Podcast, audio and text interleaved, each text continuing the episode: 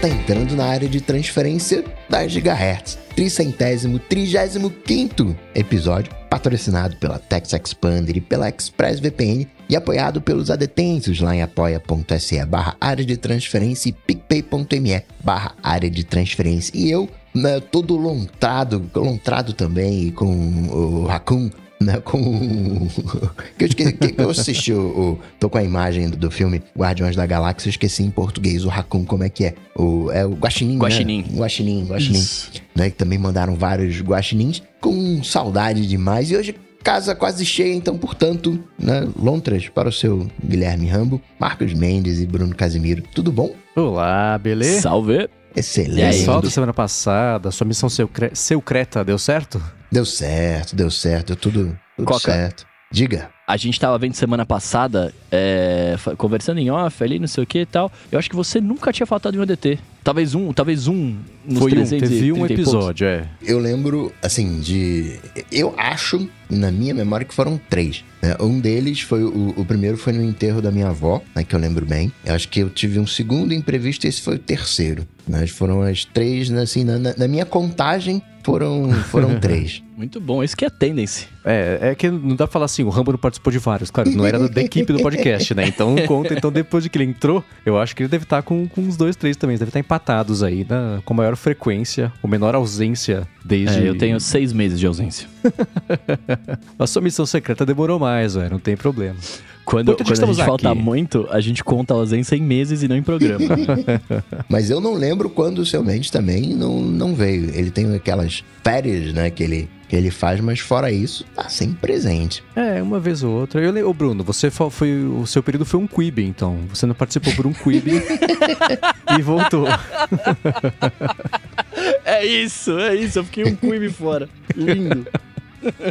Agora, partindo para os follow-ups, né, o Rambo contou o relato lá com né, os perrengues bancários, o José falou que o modo rua do Nubank, né, ele usa e funciona. Mas agora bateu um medo, né, com o depoimento do Rambo. E sobre os aplicativos de banco, né, ele tá com é, um smartphone secundário, onde ele instalou todos, né, menos o, o principal, que no caso é o Nubank. É meio chato, sim, mas fazer o quê, né? Melhor ter esse tipo de dor de cabeça do que reaver o, o seu dinheiro com os bancos, né? Via central de atendimento e, e afins. É uma boa técnica você ter no seu telefone um dos bancos, que é o de dia a dia, e se você tiver mais de um, onde tem, sei lá, coisa com investimento, onde tem as pessoas que têm o privilégio de ter dinheiro de verdade nesses bancos fora do dia a dia, né? Pode ser uma boa estratégia mesmo você deixar um telefone à parte ali, lembrando de sempre, né, tá com ele carregado, aquilo tudo que, óbvio, né? Se você precisar, numa emergência, entre aspas, e tá descarregado, tem que atualizar, ou sei lá, né? Fazer uma nova validação, porque faz três meses que não entra, essas coisas, quem sabe o que acontece. Mas bacana, pode ser uma estratégia legal para quem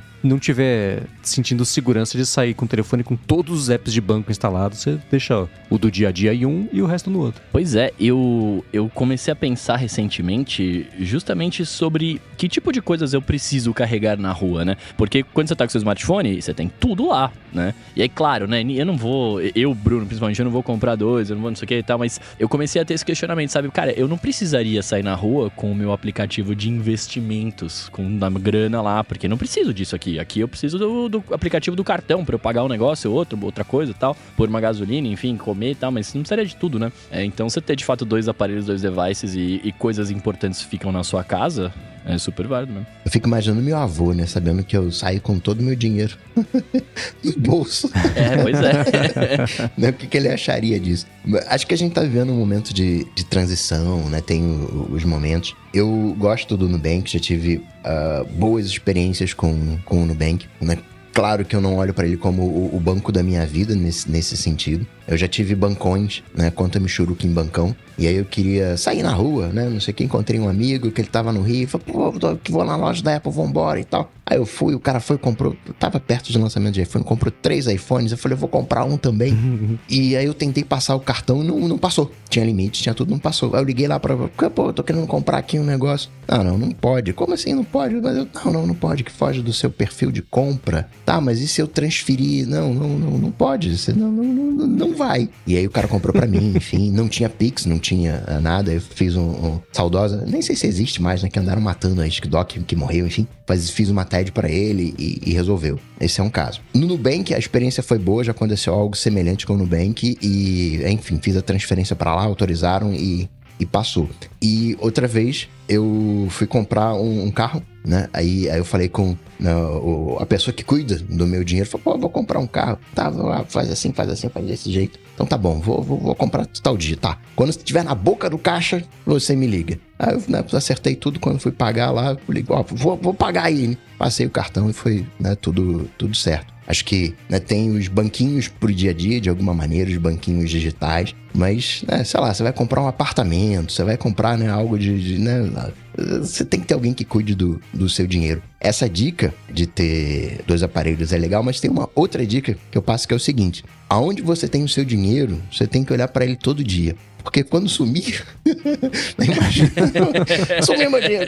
Quando é que sumiu? Né, né, então, todo dia lá, não é para ter o né, instalado no, no, aparelho, mas sei lá, recebe por e-mail, enfim, dá um, dá um jeito. Mas todo dia tem que. Não, tá, tá lá. Né, tá, tá, tá, tá guardadinho. Ah, eu tenho eu tenho em devices diferentes, na verdade, né? Eu só não é, eu só não tenho dois celulares, mas eu tenho mais de um device que eu tenho aplicativos. Então as coisas ficam de fato em lugares diferentes. Quando eu vou para um lugar que eu sei que pode eu posso pode acontecer alguma coisa, eu, esse meu aparelho fica em casa, saca? Não vou contar qual aparelho que é também, né? Porque semana passada eu já quase contei meu e-mail do Nubank aqui, então, né? Eu sou boca solta. E sobre o Threads, o Jana Marques disse que a gente falou que o Threads é algo diferente do Facebook. Mas dado o feed, né, como funciona, o foco em pessoas famosas, né, tem uma campanha aí, né, de, de famoso para definir o tom, né, definir a temática do, do, do thread, ele diria que na verdade é o feed do Facebook um pouco mais rápido e com um espaço menor para textões. Só isso. Inclusive, provavelmente daqui a um tempo o uso vai ficar muito similar ao que era o Facebook em 2014 ou 2015. É um jeito interessante de, de, de pensar sobre o que, que é o Threads hoje, talvez, né? Eles já disseram que vão evoluir, trazer é, novas funções, etc. Eu tava pensando no Facebook de 2014, 2015, eu falei, já tinha o, o feed de notícias? Já. Ele, em 2016, completou 10 anos, né? Mas antes disso, ele era o quê? Você entrava, ia no perfil das pessoas e via as postagens das pessoas, o que pode ser o jeito que as pessoas hoje estão fazendo, já que o feed cronológico não existe, né? De quem você está seguindo só também não existe. É, eu vejo ainda ele mais próximo do uso de Twitter do que no uso de Facebook, porque o próprio Facebook é, é mais interessante ele fazer um Twitter do que fazer si mesmo novamente. Né? Lembrando que o Facebook também não é exatamente aí uma imagem de uma rede social na, na vanguarda da coisa. O Twitter está mais próximo disso até do que o Facebook. Né? Então, eles estão a minha impressão, patinando bem. Nas duas últimas semanas depois do lançamento, eles não fizeram nada que tenha chamado a atenção. Tá, o aplicativo ah, está mais leve, né? Tá, o peso do app mesmo, os megas que ele ocupa tá, tá, menor, uma outra coisa ali de estrutura, mas o que a gente, que as pessoas querem ver, o que eu quero ver, né? Só quem eu sigo na ordem que as pessoas postam, que era porque eu sempre usei o Twitchbot, etc, etc. Todo mundo já viu muito essa história aqui. Isso eles ainda estão só na promessa, né? A própria é, é, parte de federar e o Fedverso também ah, é um plano distante, isso vai demorar um pouco para fazer. Muita gente acha que isso nem vai chegar, mas pro Facebook é interessante eles fazerem isso porque eles lavam as mãos quando o assunto é moderação mas me parece que o foco vai ser mesmo celebridade e, e essas contas que eu falei na semana passada de, de, de, engajamento barato, de, sei lá, essas contas que pegam um monte de vídeo que viraliza e memes, conta Memes Brasil e posta lá vídeo de outras pessoas e ah, se você, na descrição, ah, se você quiser que eu tire o vídeo, mande e-mail para não sei o que lá e eu tiro o vídeo do meu feed. Então, são contas que só repostam conteúdo dos outros e ficam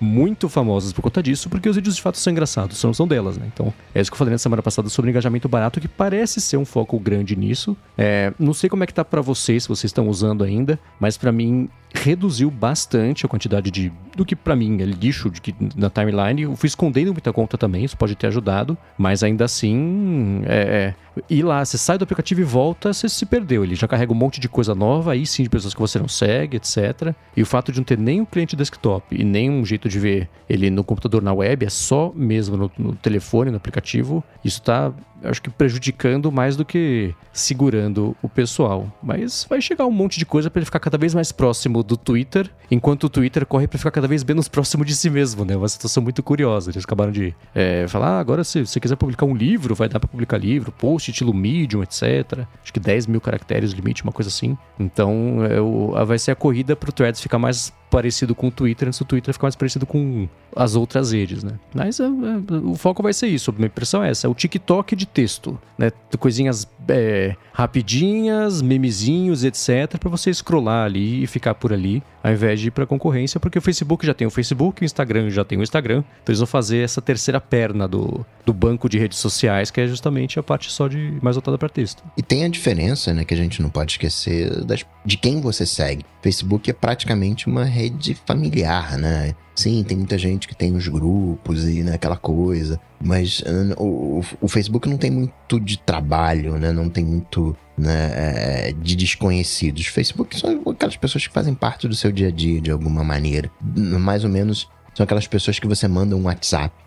O, o, o Twitter é uma coisa mais blog, né? São aquelas pessoas que você foi atrás, que você quer seguir. Não são exatamente é, pessoas que você conhece, né? Que você apertou a mão, né? Tem um, uma diferenciação entre, entre, essas pessoas. E o, o, Instagram, ele é um pouco assim, né? Ele não tem um vínculo forte com as pessoas que você segue no, no Facebook. O Threads né, acaba sendo a relação de um para um. Então, nessa coisa, acho que o Threads, ele, ainda que possa se parecer com o Facebook de 2014, 2015, ele vai ter um, um ar diferente, né? Não vai ser, é, entre aspas, a sua tia mandando né, bom dia ou, ou, coisa equivalente, né? São, são elementos diferentes. É, são. E dando uma espiada rápida aqui na timeline, eu tô passando aqui, eu tô vendo o primeiro post é só texto, o segundo tem foto, o terceiro tem foto, o quarto tem foto, o quinto é uma galeria, aí agora tem mais um contexto. Então você vê que mesmo assim o, o, pessoal segue colocando mais coisas multimídia ao invés de só texto, que na verdade, se eu for abrir o Mastodon, vai ser parecido, né? Bom, primeiro é o link aqui da gravação do episódio, mas depois tem foto, é só texto, tem foto, tem foto, tem foto. É uma enquete, que é uma coisa que certamente vai aparecer no Threads mais pra frente também. Então,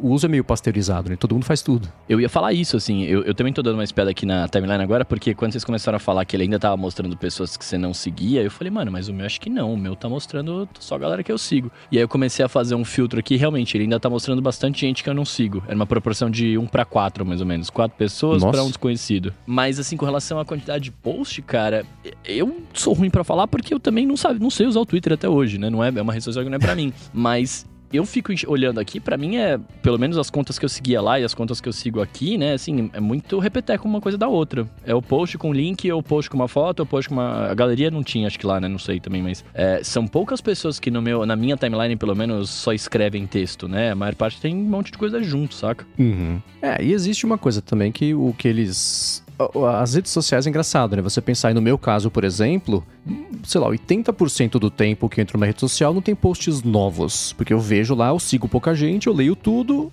e acabou, né? E eu volto lá, não tem nada, eu voltei entre aspas à toa, não parece nada novo, né? É meio estranho pensar isso se você partir da premissa de um TikTok, por exemplo, que vai te mostrar sempre alguma coisa nova. Você tá ali, você vai ver coisa nova, não importa quanto você queira ver, você vai seguir vendo. E no Instagram, para mim, é a mesma coisa. Às vezes eu entro no Instagram, o primeiro post que aparece é um anúncio, porque ele não tem mais nada novo para me mostrar e na primeira, segunda, terceira vez antes que eu entrei era a mesma coisa, então ele já mostra o anúncio direto, né? Primeira coisa ali. Então também, né? É meio, meio estranho pensar num. É que nem a TV, quando dava, sei lá, meia-noite ou hora da manhã, acabava a programação, era só no dia seguinte agora, que ia ter coisa nova para você ver, né? Então, para uma rede social que depende de visualização para vender anúncio, faz muito mais sentido você sempre jogar alguma coisa ali na cara da pessoa, porque ela fica lá e scrolla e segue vendo. Então, eu acho muito difícil que aconteça no Threads essa situação de eu chegar no fim das coisas não lidas, ele não ter mais nada para me mostrar, a não ser que eu vá atrás. Eu acho que ele sempre vai jogar alguma coisa ali para eu ver, para eu ler e etc. Mesmo que seja na aba, tipo, tem a aba For You e a aba de coisas que eu sigo, né, que acho que é geralmente o padrão de rede social assim.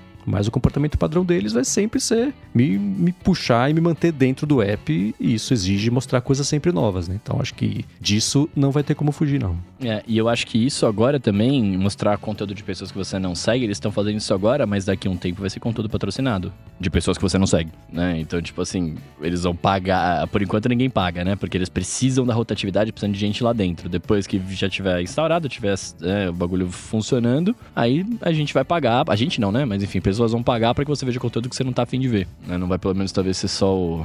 Não, vai ser, vai ser só o algoritmo que vai continuar te mostrando.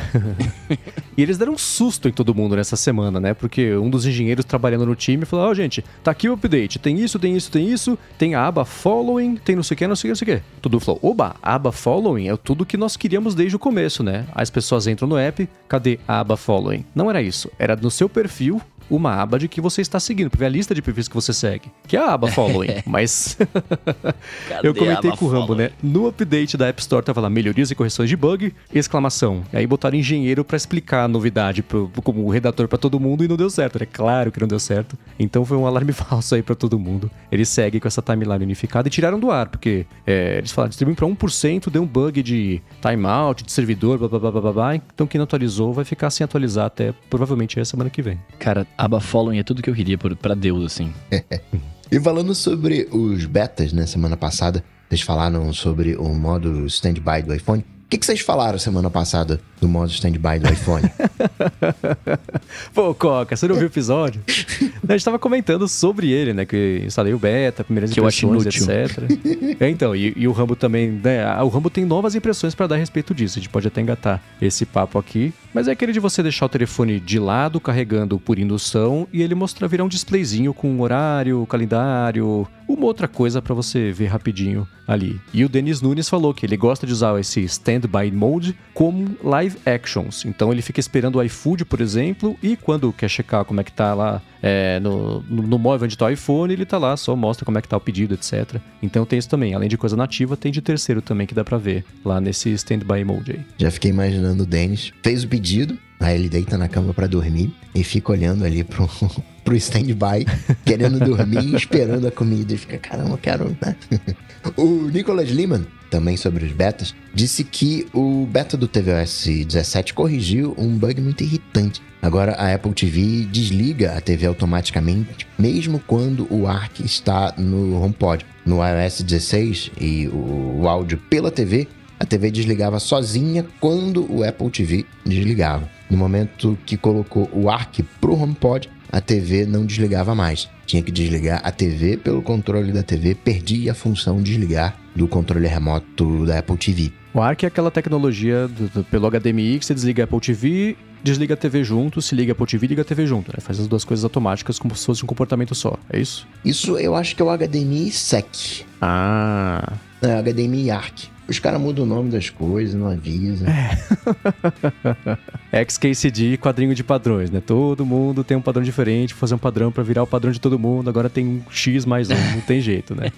Mas dá para entender pelo menos o, o, problema e devia ser irritante mesmo perder esse comportamento de ligar e desligar automaticamente. Aqui em casa, para mim, eu uso essa funcionalidade, independente do nome, na TV direto com a Apple TV, apesar de usar o HomePod como saída os dois, os minis né, de cada lado para fazer o estéreo, mas é curioso como às vezes funciona ligar e desligar a televisão automaticamente, direto ali controle da Apple TV para ligar e desligar a Apple TV, e às vezes não, às vezes tem que ir lá, efeito animal, pegar o controle da TV, achar onde ele tá, né, e, e ligar ou desligar, e é, sei lá, cada quatro ou cinco vezes uma não funciona. Isso vamos ver se era um problema de software na verdade e atualizando para o TV OS novo isso corrija, mas para Apple TV eu não vou arriscar o beta não porque como eu não tenho TV a cabo, todo o meu consumo de entretenimento passa pela Apple TV. Se der ruim, vai dar muito ruim. Então essa eu vou esperar um pouquinho. eu acho isso muito engraçado. Você falou todo o meu consumo de TV. Eu sou uma pessoa que eu não ligo uma televisão nunca. Nunca. O meu consumo de, de streaming e afins é tudo no iPad, é tudo no computador, sabe? Assim, eu não tenho nem mais TV. Você não sente falta de Cara, desligar tudo, sentar no sofá e assistir com um som e uma telona? Não, não sinto nenhuma. Desde moleque isso, na verdade. Eu nunca via muita TV. Eu deixava a TV ligada rolando. Aí quando eu conhecia a música, eu deixava a música ligada rolando, né? Tipo, eu nunca ficava vendo TV. Tanto que esse hábito de chegar e, e ligar a TV, quando meus pais viajam, agora que eu voltei a morar com eles, né? E isso antes também. Quando eles viajam, cara, a minha casa é um silêncio absurdo, porque eu não ligo a TV. Eu não ligo. E eu só ligo se de fato eu for assistir, né? Tipo assim, ah, eu vou ver o negócio, aí beleza. Aí eu vou lá e ligo. Mas é, eu faço, hoje em dia sozinho, eu faço numa tela mais próxima de mim, tipo no iPad, numa outra parada. E eu uso muito de fone, né? Então o som é bom. Hum. Sacou? Então é, não tem essa sim, pilha. É, ok. Quando eu tava casado, sim, aí a gente via TV junto, porque aí, enfim, a experiência é melhor, né? Mas a vida do solteirão é isso. Agora, falando de beta que vocês estavam falando, eu instalei o beta no, no É. Mac e no iPad. No Mac, você é muito louco, né? Ah, mas tudo bem que eu tenho, eu tenho, eu tenho um outro Mac, então tá tudo bem. Ah, então ele, tá. tá. ele tá aqui bonitinho. É. É. É a diferença entre instalar o beta no Mac ou em um Mac. É, não, é porque é o Mac que eu uso pra, pra viver, né? Pra Uhum. trabalhar e tal. Mas eu tenho um iMac lá bonitinho que se precisar eu, eu, eu ponho ele aqui de novo depois. Mas no Mac, assim, cara, eu confesso que eu não usei muito, porque, de novo, eu só abro o PC pra, pra gravar, né? Ah, a gente até vai falar um pouco disso mais pra frente. Mas no iPad eu gostei bastante das coisas que eles fizeram, principalmente com o Stage Manager, etc. Mas, cara, eu, eu não sou um conhecedor gigante de betas, né? Mas de todos que eu já instalei, eu tenho instalado nos últimos dois anos, né? É, esse aqui, acho que é o Beta 3, né? Que tá rolando no iPad agora, não vou saber agora de cabeça. Mas, cara, esse tá com bug, viu? Assim, de interface tem várias. A minha interface pisca direto. É, quando você redimensiona as janelas, né? Tipo, do, do Stage Manager aqui, você. É, é, numa certa, num certo tamanho o aplicativo não funciona, sabe assim? Tipo, os widgets é a mesma coisa. Você sai da tela, volta, o widget não, não tá mostrando a informação, mas ele tá lá, assim. Uhum. Mas dá pra entender o que vai ser mais pra frente e, e vou te falar que tá muito legal, assim. Tanto de customização quanto de, de, de usabilidade de algumas coisas, cara. Por exemplo, os, aplica os widgets, você não precisa mais simplesmente colocar eles na ordem que ah, o iPad te dá, né? Tipo, ser sempre uns bloquinhos todos juntos. Eu posso deixar um widget no canto da tela e o outro no outro canto e no meio só aplicativo ou no meio nada. Sabe? Tipo, tem algumas coisas que ficaram que estão dando de customização que tá sendo muito mais interessante. Tá muito parecido com o comportamento dos widgets no, no Mac Uhum. né? Se você tem um widget só no Mac, você pode mover ele pela tela como você quiser. Agora, se você põe mais de um, quando você coloca eles próximos, eles meio que se alinham. E aí você não consegue deixar um sobreposto do outro e tal. E o comportamento aqui é muito parecido. Né? A diferença é que você não consegue, se tiver um, não pode ficar em qualquer lugar da tela, né? Tem os espaços pré-determinados, mas mesmo assim tá mais parecido. Eu achei bem da hora, assim. E hoje, pela primeira vez, eu testei o que o Rambo tinha falado. Não sei se ele comentou em off ou, ou em on, não vou lembrar agora. Mas eu já vi várias vezes falando disso, então não é segredo. Que é o lance de você conseguir gravar. Gravar não, é o lance de você conseguir plugar um- uma interface de áudio ou até uma webcam, alguma coisa assim, e usar como com aplicativos nativos do sistema ou pra transmitir a ligação, né? Uhum. Até o iOS 16 você não pode ligar pra alguém, né? no- ou entrar no, no Skype da vida e usar o microfone externo. Agora consegue. Eu fiz uma escala remota hoje, né? De dublagem pelo iPad, pelo 5G. Foi muito, foi muito legal fazer isso, né? Melhor Uhum. pelo computador, que funciona melhor, claro. Que aí entra naquela papo do tipo, ah, olha a volta que eu tô dando pra fazer o negócio, mas é muito mais legal saber que eu consegui fazer do, do iPad, Sim. saca? Você falou que estava fazendo pelo iPad? Falei, ou- falei. É, ah, tá. Eu cheguei, eu cheguei avisando, porque eu acho que é mais correto do que simplesmente começar Sim. a dar pau e eu falar, ah, não, peraí, aí voltar e dar tudo certo, né? Mas aí eu, eu avisei pra galera, eu entrei, comecei a falar, aí falei, ah, gente, tudo bem, tá, tá- o som tá legal, tá rolando, os caras, não, tá tudo bem e tal. Aí eu contei, eu falei, ah, então, ó, tô experimentando um setup novo aqui, tá? Qualquer coisa vocês me avisam. Uhum. Aí os caras, ah, por enquanto tá rolando. Aí gravamos, quando a gente terminou de gravar, eu falei, ó, eu gravei de um iPad no, no 5G e deu tudo certo. Os caras falaram assim, ah, você só tava com um pouco de, de, de- de delay grande, tava com uns dois segundos de delay. Mas, tirando isso, o áudio foi com a qualidade excelente, foi tudo certo, tipo, foi muito louco. E a, a dublagem, quando você faz remota assim, você grava suas falas sem precisar interagir com outra pessoa fazendo as falas dessa pessoa. Um diálogo, por exemplo. Hum, se- Sempre que você dubla, você tá sozinho, você não interage com ninguém. Tá.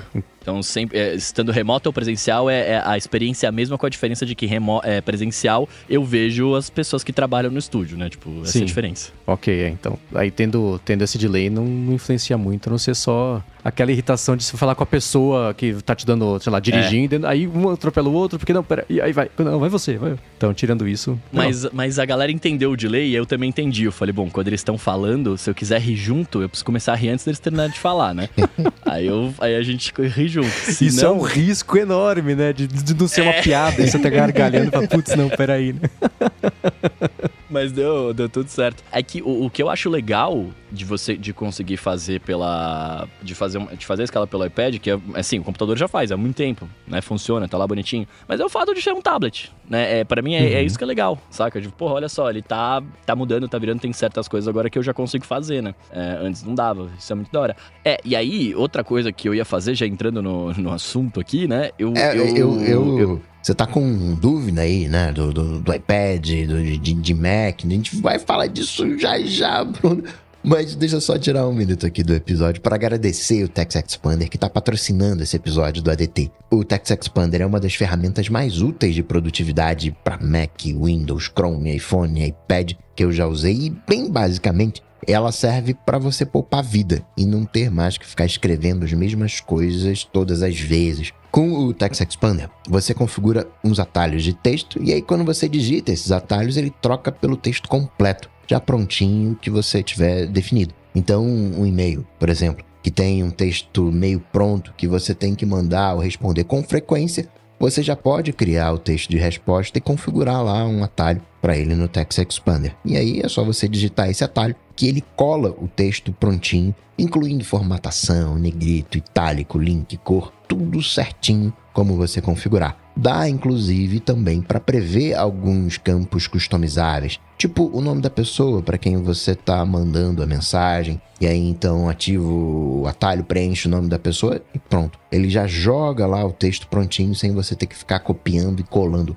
Ou pior ainda, né, escrevendo toda vez. Uma coisa bem poderosa do Text Expander é que além do plano individual, ele dá suporte também para planos empresariais. E aí com isso dá para equipes inteiras terem acesso às versões mais atualizadas de cada texto, cada atalho, tudo automático e com foco total em colaboração. Então, para conhecer melhor o Text Expander e ainda garantir 20% de desconto na hora de assinar o plano individual, faz o seguinte, acesse o link textexpander.com/adt. Com esse link, você além de economizar tempo usando o Text Expander, você vai economizar dinheiro também e ainda por cima ajuda aqui o podcast. Então, mais uma vez, acessa lá textexpander.com/adt. Tem link aqui na descrição também. Muito obrigado ao Text Expander pelo patrocínio do ADT e pelo apoio a toda Gigahertz. Valeu! Valeu! Pois bem, Bruno, tá aí, como é que tá essa relação Mac iPad? Olha, eu no começo da semana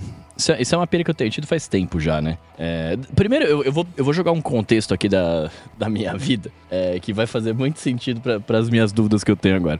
É, eu tenho uma brisa que eu sempre tive, que eu gosto de ter um device que faz tudo. Eu sei que é impossível, mas eu gosto de ter, junto com a portabilidade. Por isso que o iPad me encanta. Porque por mais que um computador, né, o Mac, seja ultra portátil, leve, aquela coisa toda, é... ele não é um device 100% preparado. Para eu poder usar o, o Mac e, e, na rua eu preciso conectar no Wi-Fi, seja no meu, seja no público, etc. O iPad eu tenho 5G. Então eu, eu, eu entro nessa brisa do tipo, eu gostaria de ter um device único para tudo. E eu entendo que é bom você ter vários, eu entendo que é mais prático você ter várias coisas para fazer coisas específicas, tá? Eu entendo tudo isso. Mas eu gosto de ter um que se eu assim, se a minha casa pegar fogo ou se eu tiver que viajar, eu pego só isso aqui tá tudo bem, né? Isso aqui me resolve. E hoje, em tese, né, se é programado ou não, enfim, nem, vou entrar, nem vamos entrar nesse mérito, mas hoje, em tese, eu tenho um device que faz tudo que é o computador, né? Que eu tô acostumado a usar. É o Mac, né? O, o, o, o notebook, tô acostumado a usar, ele tá lá tal. Tem a estrutura de pasta que a gente tá acostumado, aquela coisa toda. É, mas ele não tem internet. Então eu fico dependente sempre de ter um hotspot em algum lugar,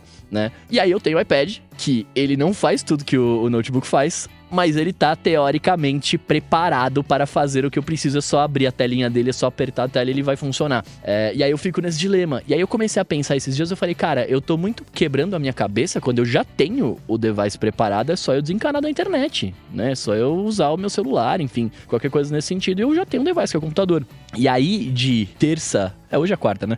É hoje na hora da gravação. E aí, de, de terça à tarde até hoje de manhã, eu fiquei trabalhando, voltei a trabalhar só do Mac. Falei, gravei minhas coisas, fiz todas as paradas. E aí, né, eu já tinha instalado o beta do, do, nos dois devices, tanto no iPad quanto no, no iOS. E aí, hoje à tarde, no, no do, tanto no iPad quanto no, no, no, Mac. E aí, hoje à tarde, eu falei, cara, eu vou dar uma fuçada direito agora no, no iPad OS pra ver como é que tá. E aí, comecei a mexer nele e, por exemplo, coisas que me incomodavam aqui no, no iPad OS começaram a desaparecer. Por exemplo, eu tenho uma estrutura, minha, eu uso o iCloud com a estrutura de pastas bonitinhas, né? Quando eu conecto, quando eu abria o iCloud para fazer alguma coisa, tipo, conecto um HD, né? Eu não conseguia pelo menos eu, eu tinha entendido que não conseguia, não sei se isso é novo. Eu não conseguia renomear o, o HD externo pelo, pelo iPad. Eu tinha que plugar no Mac e renomear lá. Né? No iPad ele só abria um, um, uma imagem da parada. É, no meu iPad eu não tava conseguindo apagar arquivos do HD. Tipo, eu ia lá e deletava, quando eu colocava lá no, no Mac ele não apagava, não, não tinha apagado. E agora isso tá acontecendo. Eu consigo renomear pelo, pelo arquivos, eu consigo apagar pelo arquivos, eu consigo... ele virou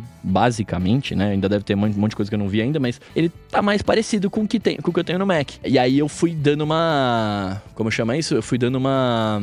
acalmando um pouco a minha ansiedade. E aí, a hora que eu fiz o teste, que eu gravei a escala remota, eu falei, cara, olha que loucura, né? Então agora ele tá mais próximo para mim, pro meu uso, do que de fato o Mac. Mas ainda uma coisa que me acaba, que eu gostaria muito, é, o, é você poder baixar aplicativo de terceiros, né? Na internet, você baixa o programa que você quer, o aplicativo que você quer e usa lá e funciona, né? E aqui no Mac e aqui no iPad isso não acontece ainda, né? Não sei se vai acontecer algum momento, né? A Europa tá aí brigando pra isso. Mas, é, enfim, é, é, são esses tipos de coisas, saca? A, a, impressão que eu tenho. Eu vou dar um outro exemplo. Eu não sei se eu cheguei a falar isso no ADT em algum momento da vida, mas quando eu usei Android, há mil anos atrás, eu tinha um iPhone 4 e eu troquei pro Galaxy Note 2. Quando eu usei o Android e eu conseguia para mim, naquela época, ter um computador significava que eu poderia instalar coisas de terceiros e que eu podia fazer download, sacou? E no Android eu conseguia fazer isso. E aí eu falava, nossa, olha, estou sentindo que eu tenho um computador no meu bolso. Porque o iPhone você não podia baixar coisa, né? Enfim, assim, você, não, você podia baixar, mas não você, não você não via o arquivo. O meu lance, eu, eu descobri que é ver o arquivo. Eu gosto de ver o arquivo e falar assim, olha, o arquivo está ali. E não necessariamente você baixou, ele abriu com outro aplicativo, você encaminhou para outro aplicativo, né? E por aí vai. É, que hoje isso já é super comum, a gente já faz, já entendi que funciona assim e tá tudo bem. É, mas ainda assim eu senti um pouco de falta, né? E, e, e agora, e eu puxei esse assunto para falar isso por quê? Porque agora com o iPad, é, da forma que vieram essa, essas as coisas que foram instaladas, é, que foram atualizadas, etc., eu sinto um pouquinho mais próximo do computador, assim, sabe? Eu sinto que fala, não, putz, isso aqui já tá rolando. Eu tenho, eu tenho mais, pouco aquele medo de falar, hum, se eu tivesse o computador aqui, eu teria resolvido isso, uhum. né? Tipo, vou ter que trabalhar de casa até mais tarde porque eu não trouxe o computador, né? Tipo, agora eu tenho menos isso, saca? Mas eu ainda assim fico num pouquinho no dilema, né? Porque, tipo, puta, tá lá, funciona. mas, mas, aí entra uma outra parada. Por, vou dar outro exemplo. Eu edito bastante vídeo também, bastante áudio, e eu me acostumei muito a usar o Final Cut Pro do iPad e o Logic Pro do iPad. E eu fui ver para comprar para ter no Mac. não dá, 1.400 reais, né, cada programa. E eu falei, cara, e olha que loucura, né? E aí eu fico preso na stuck between os dois, assim, devices, porque, cara, eu tô acostumado agora com Workflow no iPad, né? Que se eu for migrar pro Mac vai custar muito caro. Ou eu vou ter que voltar usar coisas que eu não quero mais usar, como o Adobe Audition que eu usava para editar áudio, por exemplo, eu não queria mais usar. É, e aí eu fico nessa, nesse dilema. Eu falei, que é o lance que a gente tava falando do café, ó. Eu conhecia um mundo melhor e agora eu não quero voltar para outro mundo, apesar de que esse outro mundo também é muito bom. Esse é meu dilema. É, esse é um período, você escolheu o pior período possível para ficar nesse dilema em relação a esses dois escolhi, programas. Hein? Ele só nasceu. É, ok, ele aconteceu, né? ele foi acontecer pela ordem do caos, porque é claro que o caminho vai ser o de Mac também ser de assinatura, mas eles têm que lançar uma versão nova com que justifique ser a versão nova para poder migrar, né? Basicamente a conversa que a gente teve, por exemplo, com, com o AirBuddy também, né? Curioso isso. Então, esse é um, assim como muitos problemas, esse é um que o tempo vai resolver e não tem nada que você possa fazer para acelerar Sim. isso ou para mudar a situação, né? Então, o que é legal, o que foi curioso essa semana, e né, nem a semana, os últimos três ou quatro dias, foi você ter decidido, o iPad deixa para lá, acho que agora eu vou focar no Mac, e por conta de ter instalado o beta e ter dado essa chance, agora você voltou e tá pensando em voltar a ser, a fazer o lance do iPad. O, é. O, é isso ou não? Eu entendi errado. É, não, eu, eu, eu, voltei com o iPad, eu voltei a mexer no iPad, porque aí também tem um lance, eu gosto muito da porcaria da canetinha. Eu gosto muito uhum. de escrever, eu uso ela muito. Eu não sei, eu não sei desenhar, né? Não é essa a minha brisa, eu não sou um desenhista e tal. Mas é eu gosto de mexer né? com a caneta. Eu, é, eu, eu gosto da precisão, eu gosto de chegar perto com a caneta e aí uh, dar um highlight no aplicativo. Eu curto isso, eu acho da hora essas coisas. Uhum. É, e essa é uma forma de interagir com conteúdo que eu sempre gostei. Eu sempre, eu, eu sempre tive, por mais Sim. que eu não usasse, por exemplo, eu sempre gostei de caderno. Sempre escrevi muito em caderno e tal. Então eu gostava disso, saca? E, e, o iPad me dá isso. Mas é aquela coisa, ele me dá uma forma nova de interagir, que é o que a gente sempre falou, e a gente não precisa ficar repetindo isso, mas é aquela coisa, né? Ah, é muito legal, eu faço, mas eu dou uma volta absurda. Né? Enfim, tem, tem essa, essa uhum. pira que para mim ainda a satisfação de estar usando ainda compensava esse trabalho. É, mas o que tava me matando recentemente, que foi o que eu comentei aqui, era o fato da, da organização dos arquivos. Porque com, quando eu tô mexendo no computador, parece que vira uma chavinha na minha cabeça, é, que eu sento ali, eu olho para aquela tela e eu já sei mexer, eu sei que eu vou jogar o arquivo na mesa, ele vai ficar na mesa, depois uhum. eu vou levar ele, vou guardar ele onde ele tem que ficar guardado, mas enquanto eu estiver mexendo ele fica na mesa, não sei o que e tal. Que isso não existe no iPad, né? Assim, você tem sempre numa janela de um aplicativo que você vai estar tá mexendo, agora com o Stage Manager, né? Você tem mais de uma janela, mas as coisas estão sempre em janelas e, por exemplo, se eu mover um aplicativo do iCloud Drive pro meu aplicativo de notas, né? Se eu, um aplicativo, não, desculpa, se eu mover uma imagem, se eu mover um áudio, se eu mover um vídeo, ele copia este vídeo. Ele não transfere esse vídeo de um local uhum. pro outro. Que é o que não acontece no computador. Eu estou querendo tirar daqui e colocar para cá. Então, tipo, se eu não lembro de deletar o, o arquivo de outro lugar, eu fico com a informação, informação, duplicada. Ah, backup, beleza, mas eu já faço backup, então eu não preciso dessa informação duplicada, né? Que, de novo, não acontece, dentro do Max não acontece. Então, tipo, é, eu tava com muito essa parada porque eu, eu não me sentia, de fato, trabalhando. Eu me sentia tipo, ah, eu tô que ninguém o Coca fala, ah, é um brinquedinho, não sei o que. Eu me sentia assim, eu falava, cara, eu tô mexendo num negócio aqui que eu faço umas paradas, mas eu não me sinto que eu tô fazendo o negócio. Uhum. E aí uhum. agora, pelo menos com algumas coisas que vieram no, no, no Files, né, no, no, no, arquivos, e algumas coisas que vieram dentro da, da, do Stage Manager, por exemplo, é, algumas mudanças de aplicativos também nativos do Lembretes, que agora você consegue ordenar os lembretes dentro da mesma coisa, você consegue colocar colunas como se fosse o Trello ali, por exemplo, tal. É, esse tipo de coisa me fez ficar um pouco mais é, falando, puta, olha, está com mais cara de. Aspas grandes, não me xinga, Coca, está com mais cara de Mac. Eu ia tirar sarro de Mac? É, é isso. é, não me xinga, mas está com mais cara de Mac. Ao longo dos últimos iPad OS ele foi ficando mais próximo, porque sempre foi isso, né? A Apple se insistiu em não juntar os dois conceitualmente por um medo de sei lá do que, né? Então ficava artificialmente colocando uma barreira ali, uma, uma fronteira incruzável entre os dois, intransponível, a troco de nada. Agora que tá relaxando com essas coisas, dá para eu... aumentar a utilidade dos dois, na verdade, né? É, ô Mendes, e aí acho que talvez o Coca até concorde comigo, cara, mas eu acho que não é troco de nada, né? É, é muito troco, na verdade, porque eles ganham muito dinheiro vendendo os dois devices. É, nunca vai ter um device com uma coisa só. Exato. É a mesma coisa quando eu perguntei lá atrás para vocês que eu falei, não dá para conectar o Apple Watch no iPad. Eu não sabia. né? Eu não usava. E fiquei inconformado que não dá. Por que, que não dá? É a mesma coisa. Mas não dá uhum. porque os caras querem continuar vendendo o iPhone. Se eu é, puder, é, mas... se eu, naquela época, hoje não mais, talvez, né? Mas naquela época, se eu pudesse conectar o Apple Watch no iPad, talvez eu não comprasse o iPhone, eu ficaria só com o iPad. Uhum. Né? E não é interessante. É interessante que eu tenha tudo, que nem eu tenho hoje. Olha que maravilha. Eu acredito, eu gostei. Um exemplo disso que eu quero falar é janelas, por exemplo. Ah, queremos janelas. Ah, então tá aqui tela dividida. Fala, legal, obrigado. Quero janelas. Ah, então tá, você consegue colocar um aplicativo de popover. Bacana. Eu quero janelas. Hum, que tal o Stage Manager? Legal, eu quero janelas. Então, né? Essas coisas que eu falo, que essa, essa, esse freio de mão para entregar o que o pessoal quer por conta desse preciosismo, ou até um, um, um jeito mais retrógrado de olhar e, e, de não poder cruzar as linhas, falar que uma coisa é outra. Ninguém vai comprar um iPad se como, ah, meu Deus, achei que era um Mac, eu vi janelas aqui, achei que era um Mac, eu não quero mais. Não, mesma coisa, ao contrário, né? Então, é, nesses últimos dois anos, especialmente agora, dá pra ver que tá um pouco mais relaxado isso. E acho que todo mundo, literalmente, vai sair ganhando porque fica mais útil, né? Você aproveita todo o poder do motor com a carcaça que não vai ser de Fusca mais, né? E isso que o, o Bruno fala, né? Que eu acho que é importante também, unificar o comportamento. Porque além de ter essa fronteira, né, do, do, do, ah, eu quero janelas, essa coisa toda, você se lembrar como é que, ah, peraí, não, tô no iPad, então no iPad eu tenho que copiar e apagar o original. Ah, não, no Mac eu é. consigo é. só mover, né? Não preciso. Instâncias. É, essas.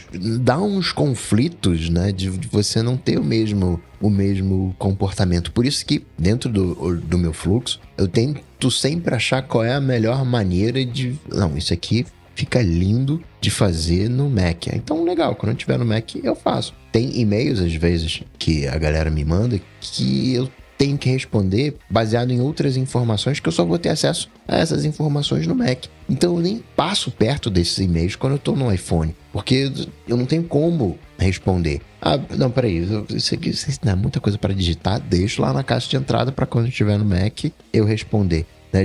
Eu gosto muito dessa coisa, né, de, de device único. Eu tentei muitas vezes ser um device, ter um device único. mas não dá, é limitação de espaço, aí você né, tem que pegar um, um, HD e aí você vai estar, tá, de repente, querendo conectar aquele HD num outro lugar que não aquele seu dispositivo, como é que é? Que não dá, né? Que nem existe moto, existe carro, existe carro maior, existe caminhão, e não que você tenha que ter cada um desses, mas tem aquele pau para toda obra, né? Tem aquele que vai ser mais rápido em determinadas situações, tem aquelas coisas que vão ser prazer. Né? Tem coisas que eu acho ótimas de fazer no, no, no iPad, né? Aquele espação, né? Você fazer com calma, tomando um bom café né? no, no, no, final de semana. Mas a, a, gente tem essa, essa, essa pira de device único. E o que mais me incomoda nessa pira de device único é a, a não uniformidade das coisas. Né? Cada um tem um comportamento diferente. Ah, não, não. Aqui você não consegue editar. Aqui você consegue editar. Aí complica. É, e, e, aí, eu, eu, acho que eu inconscientemente, para ter um device único, o que eu fiz? Eu abracei o ecossistema inteiro. Sacou? Porque aí o ecossistema inteiro, teoricamente, teoricamente, é um device único. Porque eu dou Ctrl C aqui no iPad, eu dou Ctrl V no Mac, né? Então tudo bem. Eu tô no meu device único aqui, que não é um device único. São quatro devices que eu tenho, que me custaram meu rim, né? E estão aqui funcionando, enfim, é, é, isso. Tanto que aí, eu não vou, eu não vou nem, eu, eu, não vou estender esse assunto, prometo, mas só como curiosidade, eu entrei numa brisa tão grande que eu queria ter um device único que eu falei, cara, eu vou montar um Raspberry Pi. Eu vou aprender a fazer isso e eu vou ter um device só meu que vai funcionar do jeito que eu quero. E aí eu comecei a ver os vídeos, eu já desisti no terceiro vídeo, porque eu falei, é muito, é muito complicado pra mim, eu não tenho esse... O que que o Raspberry Pi ia resolver nesse caso? Eu não entendi. Sei lá, eu ia montar um device, porque, porque ó, olha a minha brisa, eu fui tão longe nessa, nessa loucura, cara, de tipo, device único, eu comecei a pensar, eu, cara, eu quero um outro device, chega de iPad, vou usar o Mac pra trabalhar e aí chega eu comprei de iPad. uma torradeira. É, é, exato, exato. Não, mas eu comecei a ver tablet, ô, ô Mendes, eu comecei a ver tablet de ink, vários, aí eu vi que tinha vários tablets de ink, aí eu vi que tinha gente que jogava é, jogo mesmo, aplicativo, jogou o Asphalt 8 lá no tablet de ink, a tela era boa e rolava, só que não tinha cor. E eu falei, cara, eu acho que eu, eu, eu comecei a, a brisa, eu falei, eu acho que eu tô muito preso na Apple, eu vou começar a ver as outras coisas. E aí comecei a ver várias coisas, aí eu vi o, os Raspberry Pi da vida, que as pessoas fazem muita coisa, né? Tem, dá para você fazer muitas paradas. É claro, é um poder muito menor de, de processamento e tal. Mas eu comecei a pensar, eu falei, velho, de repente eu consigo juntar um aqui, aí eu junto com um outro, aí põe uma tela nisso. Aí eu comecei a ir muito longe, muito. Porque eu fui vendo várias, eu fui vendo vários projetos, saca? Tipo, eu vi um cara que fez um, um jornal de tela e ink. Então o Raspberry Pi dele só recebia, sei lá como que ele fez lá, conectou com o servidor, sei lá como ele fez, mas só recebia notícias de jornal e, e, e mostrava na tela de, sei lá quantas polegadas que era, mas sei lá, A, no A5, sei lá, grandão, A3, uhum. não sei qual que é os tamanhos. Era um jornal. Aí o cara segurava aquele, aquela tela fininha e ficava lendo o jornal. E eu acho muito legal. Eu sempre fui fã do esquemorfismo, por exemplo. Eu gosto dessas coisas. E eu falei, mano, tá aí, eu vou fazer o meu. Vou fazer do jeito que eu quero, porque é só comprar. Aí eu comecei, é só comprar a impressora 3D, compro o negócio, vou montando as coisas e vou fazendo. Aí eu falei, não, não dá, né? Nesse caso aí, o cara fez, o, fez um dispositivo único, mas com um uso único, que é para ler jornal. Com uso único. Exato. Se você parar pra pensar, desculpa é, dominar a fala aqui, mas é porque isso me, me, me, juntou um negócio. O computador, ele faz tudo. Se você parar pra ver, ele faz tudo. A gente vive com os computadores. Não, tudo bem. Mas assim, vamos dizer, você conseguiria pegar no seu Mac ali, tipo, tudo, basicamente tudo que eu faço no iPad, tirando o escrever, etc., eu consigo fazer no Mac, né? A gente sabe disso. O, e o oposto não é verdade, né? E aí, se você parar pra pensar, hoje, o que que, o que que eu tô reclamando? Eu tô reclamando que eu não tenho internet, né, num 5G no meu iMac, e tô reclamando que eu não posso escrever. Se eu comprasse um, um, um tablet com o Ink da vida, eu escreveria nesse tablet, né? usaria ele só para isso, só para essa função. Aí o modem eu não sei como é que eu ia resolver, mas usaria no, no, no iPhone provavelmente. E aí estaria meu, minha vida estaria resolvida. Eu não teria dois devices que faziam praticamente a mesma coisa, bem entre aspas de novo, né? E não ficaria nesse dilema de coisa. O que eu sei, esse aqui é só para isso. Eu, eu comprei um, um, um Miu Mini, que é um, um, mini emulador, né? Quando eu vou jogar alguma coisa de, de coisa, eu falei, eu vou jogar nisso. Então é isso aqui que ele serve para isso, para jogar. Quando eu pego ele, eu sei que eu vou jogar. Que já não é o caso do iPad, que já não é o caso do computador. Quando eu pego ele, o que, que eu vou fazer? Ah, vou trabalhar, mas aí eu tenho as mil distrações acontecendo ao mesmo tempo, enfim, e aí você tá tudo lá, né? Eu ainda tô preso na ideia de que a solução mais simples seria, era só comprar uma impressora 3D. não, não é mais simples, isso é a solução mais viajada que eu poderia ter. Eu achei ótimo isso. Ah, é, é, é assim, eu sinto essa sua frustração porque foi a frustração que eu senti até eu desistir de usar o iPad Pro dividido com o Mac e passei a usar só o Mac, é assim que eu sigo até hoje, há algum tempo. E a impressão que eu tenho quando eu olho para trás é assim, né? Quando eu tava usando o Mac, eu tava trabalhando. Quando eu tava usando o iPad, eu tava fazendo malabarismo e uma das bolas no ar era o trabalho. O resto era o trabalho que dava para eu trabalhar. E aí deu um alívio conseguir me livrar disso e passar a fazer. E assim, é o que você falou, por exemplo, do, do, do Final Cut e do Logic. Logic. Logic, né? Pra galera que vai entrar no mercado de trabalho tendo usado eles no iPad como primeiro contato com isso, essa galera vai voar. Vai fazer coisas que a gente nunca imaginou. E você vai botar na frente de um Mac, a pessoa não vai, nem, não vai nem saber por onde começar. E aí vai ser o jeito velho, vai ser o jeito atrasado. Nossa, demora muito no Mac. No iPad eu boto aqui na tela, eu escrevo e beleza, e passa e tal. Então eu consigo entender isso, mas é, eu, eu não sou essa geração, né? Eu sento aqui no Mac, eu, é, é, esse lance, né? Eu pego o arquivo e eu arrasto daqui para lá. Eu não criei a instância do arquivo. O arquivo não é uma abstração do conteúdo que eu quero mexer. Não, o arquivo é o arquivo. Não é físico, mas é como se fosse físico, né? Ele é Inclusive sólido. tem um episódio bem né? bacana recente do Tecnocast que eles falaram sobre o apego a arquivos digitais, tipo, mas eles falaram mais sobre MP3, sobre e-books, né? Coisa assim. Mas acho que cabe um pouco disso aqui. O, o fluxo de trabalho, para mim, encaixa na cabeça se eu puder pegar um arquivo, arrastar de uma pasta para outra e ser como se eu fosse colocar uma coisa física, de uma caixa para outra, né? Eu ter o conteúdo como essa abstração de que ele existe só e não poder ver o arquivo, mesmo que seja digital, também para mim dá uma, uma travada no, no, processo aqui no fluxo, isso e, falta de janelas.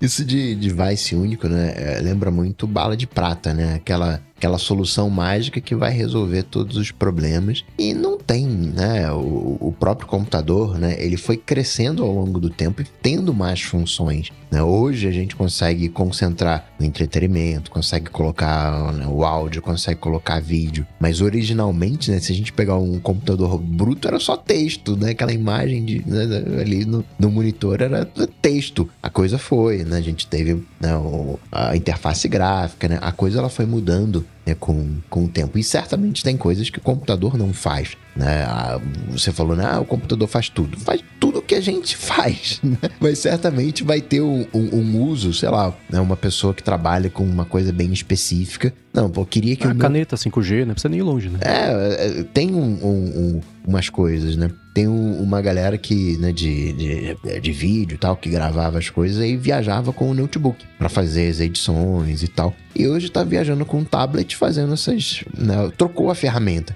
pegou a. Não, o que que eu preciso? Não, eu preciso de uma ferramenta para editar aqui rapidinho, fazer, cortar aqui os, os vídeos para já apresentar durante a viagem, para apresentar já pro, pro cliente. Não preciso levar um computador, que mal ou bem a gente tem todo um respeito com o computador, né? Eu acho que, né, Bruno, quantas vezes você jogou o, o seu, o seu Mac em cima da cama? Acho que Nossa, nunca. nenhuma. E o iPad? Fala a verdade. É, Tenho... Não, é, sabe que é um exemplo disso? Eu saio na rua muitas vezes, eu saio de carro sempre, né? Então, e eu saio do carro e entro no estúdio, então não tenho tanto problema. Mas eu saio na rua sem mochila às vezes. Eu, eu tenho uma bolsinha pequenininha que eu levo, que é essa bolsinha, para quem tá vendo, rosinha aqui pequenininha. Eu guardo o que eu preciso guardar aqui dentro e eu fecho o iPad e levo ele na mão muitas vezes. Porque eu não tenho, por mais que ele seja uma coisa cara, seja não sei o quê, mas ele é um tablet, né? Ele ainda entra na categoria de produtos que você pode chacoalhar e tudo mais, né? O Mac não, o Mac eu ponho numa capa, eu fecho, ponho dentro de uma mochila quando eu vou levar. Tem de fato um, um respeito mesmo pelo, pela parada. É, é isso e, e, o preço, né? É que você falou, né? Você tem um ecossistema inteiro que custa um rim. E é bom esse rim crescer de novo, que daqui a dois, três anos você vai ter que comprar o ecossistema todo de pois novo. É. Eu pensei isso. Ainda bem que você falou um rim, né? Sobrou o outro pra você usar para comprar o, o seu Apple Vision Pro. Não é isso aí, cara. Agora, tem essa confusão aí, né? De, de iPad e, e Mac o limite. Tem confusão também né, no aplicativo Home. O Nathan Ronick né, falou que realmente está super confuso, né? Como o Rambo falou na, na semana passada. Mas assim, né, na central de controle, um toque simples, liga e desliga. Um toque longo mostra os detalhes na temperatura do ar, brilho, cores da luz. Já no aplicativo em si, se você apertar no canto superior esquerdo, onde tem o, ícone do acessório, ele liga e desliga. Na verdade, Nathan, é na metade do botão. Na metade do botão pro ícone. Quer dizer, vai dar ali um terço, né? Mas é do, do, naquela área do ícone, seja em cima, seja embaixo, não precisa ser no canto superior esquerdo pode ser no canto inferior esquerdo, também na parte de baixo. Ele vai ligar e desligar o acessório. E se você der um toque no, no resto do, do, do botão do quadrado, né, ele vai abrir os detalhes. Viu que fácil?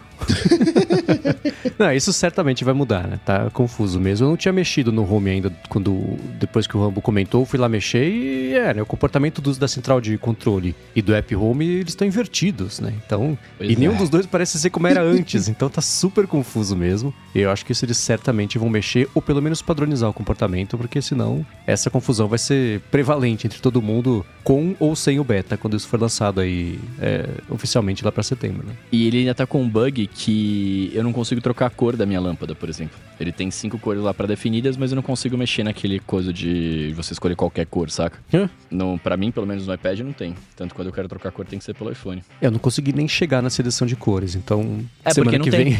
então, tá ok, né?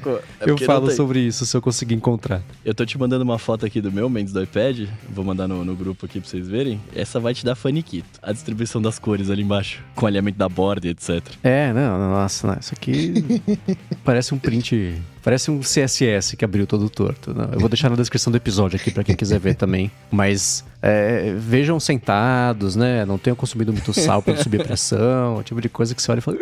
Não, caiu tudo de lado. Sobre os aplicativos para acompanhar voos, Eduardo Papa disse que usa o Flight Radar 24.com. Ele informa esses dados todos, tem um mapa mostrando as rotas. Falta só um aplicativo dedicado. A única coisa que ele faz é colocar o número do voo, qual é o assento e né, para que, que é a viagem, se é trabalho, se é férias.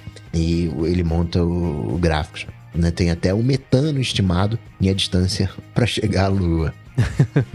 Eu achava que o Flight Radar tinha esse lance, eu tenho aqui o aplicativo que eu tenho quase certeza que é ele. É, Flight Radar 24 tem pelo menos pro iOS. Eu não sei se o Eduardo Papa tem iOS ou Android, mas eu uso para fazer uma coisa. Aqui atrás de onde eu moro, perto na verdade, fica tem a Embraer, né? E também tem um aeroporto pertinho aqui. E tem muito avião de teste que fica circulando por aqui. E quando eu vejo um avião numa altura estranha, fazendo uma rota estranha, eu falo, bom, ele vai cair ou é avião de teste. Aí eu vou nesse Flight Radar e ele mostra todo o percurso que o avião faz, que todos os aviões fazem, desde a hora que eles levantam voo até a hora que eles pousam. E esse de teste é muito louco. Eles ficam dando volta, volta, volta, vai até o oceano, aí desce até o Rio de Janeiro, sobe, né? No meu caso, Janeiro, aí depois volta de novo, dá mais umas voltas aqui, Campo do Jordão gira, gira. Então é engraçado ver eles fazendo esses testes. Esse eu uso bastante, de, de novo assim, no aplicativo, mas para fazer acompanhamento mesmo dos meus voos. Eu, isso eu nunca nem pensei em fazer. Isso é mais para ver o voo dos outros ali, porque ele mostra o enxame todo de aviões do mundo, se você for dando Sim. zoom out, né?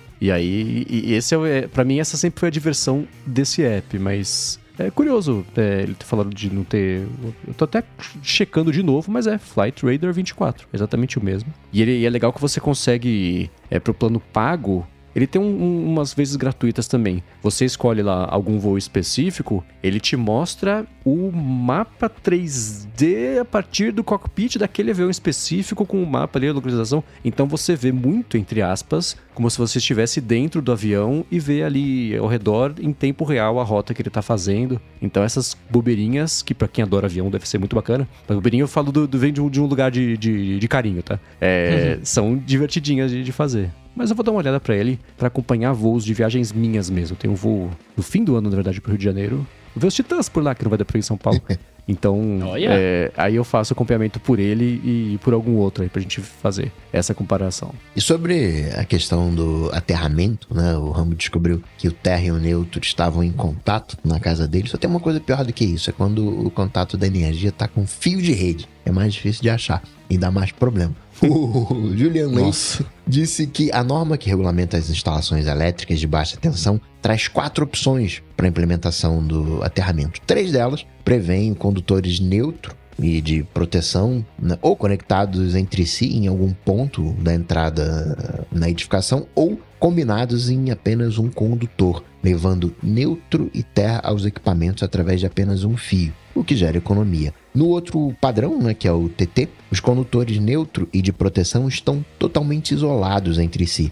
o que implica no uso obrigatório de interruptor diferencial residual, olha que nome bonito, que interrompe e desarma automaticamente o funcionamento do circuito caso haja uma simples fuga de corrente igual ou superior a 30 mA para proteger contra choques elétricos. Esse interruptor é usado em toda instalação e não somente nas áreas molhadas, como nas implementações anteriores. Não há evidência de superioridade de algum deles em relação aos demais. Eu acho legal que a gente dá uma pincelada sobre um tema, aí alguém vem com um baú de conhecimento e despeja em cima da gente. Assim, eu leio, aí eu releio, aí eu aprendo. Eu acho muito bacana quando chega o feedback que vai além do específico, ele dá a volta e vira básico de novo pra gente poder saber e falar sobre isso. A gente tava comentando antes da gravação, né? Eu e o Bruno sobre falta de conhecimento técnico de coisas básicas para muita gente, que é essa parte de energia e, e, etc. E obrigado ao Juliano por ter mandado esse feedback tão completo sobre isso. E ele mandou também o link para quem quiser saber mais sobre mesmo as regras de, de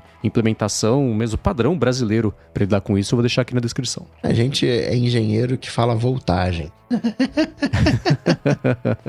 Excelente. Partindo pro assunto 01, né? Elis Regina, ela foi caçada essa propaganda. O que aconteceu com essa propaganda? Cara, essa propaganda deu uma confusão né? Porque. Bom, a gente vai falar sobre a parte ética dela aqui, mas ela despertou o interesse e a fúria, bateu lá no Conar, a propaganda dele. Pra quem não sabe, a propaganda de Elis Regina, pra, quer dizer, colocar Elis Regina no deepfake lá para vender carro da Volkswagen lá, uma, uma Kombi elétrica. E, mas eu sei que antes de falar sobre isso, a gente falar sobre outra coisa, né? Sim, sim. Tirar um minuto aqui do episódio para agradecer a ExpressVPN que está patrocinando esse episódio do ADT. A ExpressVPN oferece duas grandes vantagens, que são uma conexão segura para você navegar e a possibilidade de você usar a internet como se estivesse em qualquer país do mundo. A privacidade, todo mundo já sabe, quando você se conecta, especialmente a um Wi-Fi público, Muitas vezes os seus dados são o preço da conexão. Eles oferecem a conexão de graça para coletar o que todo mundo faz enquanto usa a internet. Depois vendem esses dados para os institutos de pesquisa, na melhor das hipóteses. Com ExpressVPN você não fica sujeito a isso, você passa a proteger a conexão do computador, celular, tablet ou até TV,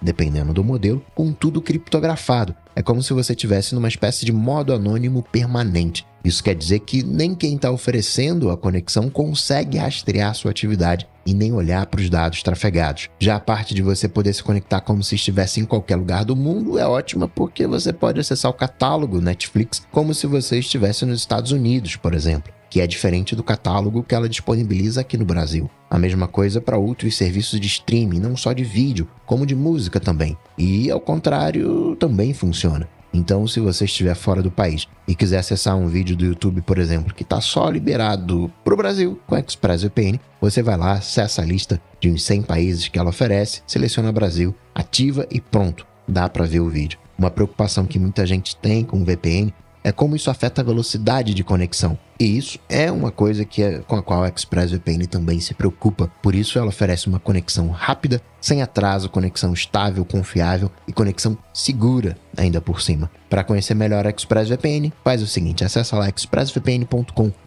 ADT e com esse link você vai ganhar 3 meses grátis na assinatura do plano anual. Você tem 30 dias para testar também e ainda por cima assinando por meio desse link você ajuda aqui o podcast. Então acessa lá expressvpn.com ADT, garante seus 3 meses de graça na assinatura do plano anual e começa a navegar pela internet de forma segura, sem ninguém bisbilhotando o que você faz. Muito obrigado, ExpressVPN, pelo patrocínio do ADT e pelo apoio a toda a Gigahertz. Valeu. Valeu. Bem, você falou um negócio aí que, que, que, que me incomodou, né? É, você falou assim...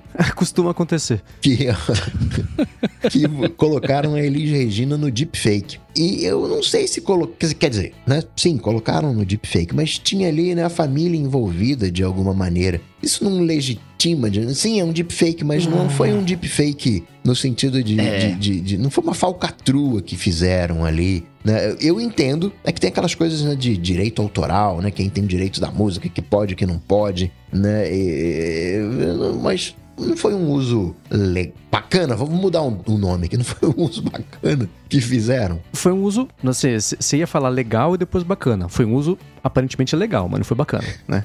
E para quem não sabe a história foi a seguinte: Volkswagen, eu achei aqui propaganda 70 anos Volkswagen no Brasil. Colocaram o deepfake de Elis Regina junto com a Maria Rita cantando lá como os nossos pais para vender carro, né? E usaram é, as tecnologias disponíveis hoje para fazer isso, botar ela no carro e cantando, e junto lá com a Maria Rita, uma cada um no carro. A Maria Rita no, na, numa Kombi velha, quer dizer, na clássica, e a Elis Regina numa Kombi moderna, bonita, etc, né? E é, foi curioso porque eu não tava sabendo dessa propaganda. Aí a Larissa, você viu o negócio da Elis Regina? Eu falei, não. Aí ela veio me mostrar super empolgada, achando que ia achar a coisa mais legal do mundo.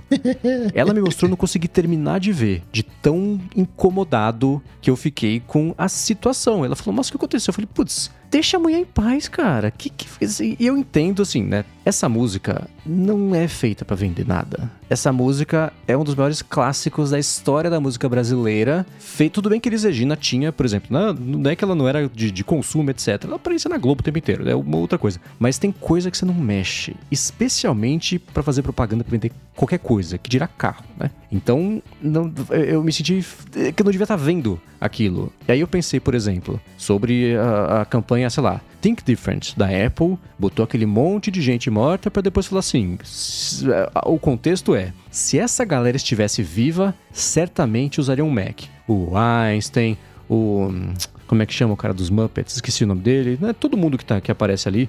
Gandhi, né? Se essa galera fosse usar computador, certamente seria um Mac, porque eles pensam assim como você. Logo você pensa como eles, logo você é um gênio porque você tem um Mac. Basicamente é isso. Mas não botou ninguém ali. Não botou Einstein formulando a teoria da relatividade no Mac, entendeu? Então, o que me incomodou e parece que incomodou muita gente foi você. E, e colocaram lá a Maria Rita para dar o aval de que a família tinha topado fazer o um negócio. Beleza né? É para aliviar e fala que é uma homenagem, né? Toda, to, to, todo o pacote para tentar tirar um pouco do, do peso, peso. Da, da, da, questão ética foi entregue ali, mas não tirou. Pelo menos para mim, o peso da questão ética, eu fiquei, né? A Larissa ficou decepcionada que eu não achei a coisa incrível, que eu achei a coisa uh, feia, né? E aí depois eu vi o CONAR, por exemplo, que é o Conselho de Autorregulamentação do Mercado Publicitário Brasileiro. Para não regulamentar o mercado de publicidade, o mercado falou: pode deixar que a gente se regulamenta sozinho. A gente aqui vai definir as regras que as agências vão ter que seguir, etc. É mais ou menos isso, claro, né? Mas é, ele não tem exatamente o poder de decisão final, ele pode fazer recomendações, abrir os processos, etc. E qualquer pessoa que veja uma propaganda e se sinta ofendida por qualquer motivo, pode ir lá reclamar no CONAR e o CONAR investiga e faz algumas determinações que foi um jeito que o mercado achou para não ser só por legislação, né? Tem legislação, por exemplo, não pode fazer propaganda para criança usando nenhuma frase no imperativo, por exemplo. Ou agora, não pode fazer propaganda para criança com menos de X idade que seja o público-alvo. Não pode, não existe mais, né? E existem formas, claro, de burlar isso, né? Tipo, não é clique aqui, é assim. Que tal clicar aqui? Essas coisas ainda existem. Mas é, é, aí são leis de verdade, que é uma outra coisa. Mas ainda assim, o Conar sempre teve uma atuação muito proativa, porque se ele não tiver, aí vem a legislação e proíbe. Essa propaganda, assim como tudo que a gente comenta aqui, operou naquele vácuo legal de assim, se não é proibido, então é permitido. Porque eu tava caçando depois a lei brasileira que lida com esse tipo de coisa, ela tem rombos enormes porque ela foi feita há muito tempo e esse deepfake foi inventado ontem né, comparativamente. Então, não deu para prever a proibição de uma tecnologia que não dava para saber que existia um dia, né? Então, ela tá, tá em cima de vários vácuos legais aí, mas e, e, assim, eu sei que muita gente deve ter visto achado lindo, e é uma homenagem, deve ter se emocionado, e, e beleza, cumpriu o seu papel. Mas a gente que, não sei, estuda tecnologia, eu olho para isso e falo, putz, não botaram gravação de, de arquivo deles Regina cantando e sobreposto a imagem da Kombi. Não botaram ela no volante dirigindo, que foi uma coisa que ela nunca fez. Então, isso me incomodou. Você falou, né, galera, que né, a gente que lida com tecnologia. Acho que tem uh, alguns cenários aí. Primeiro, o, o, o, grande público. Acho que o grande público gostou. Né? Assim, a, a percepção que eu tive né, do grande público foi a, a, galera gostou. Eu me incomodou, né? Pô, caramba, né? A imagem da Elis Regina. Mas a partir do momento que eu vejo a família junto, né, cara, se a família deu ok, quem sou eu para dizer que não? Então, do ponto de vista de, de tecnologia, eu não me senti muito ofendido.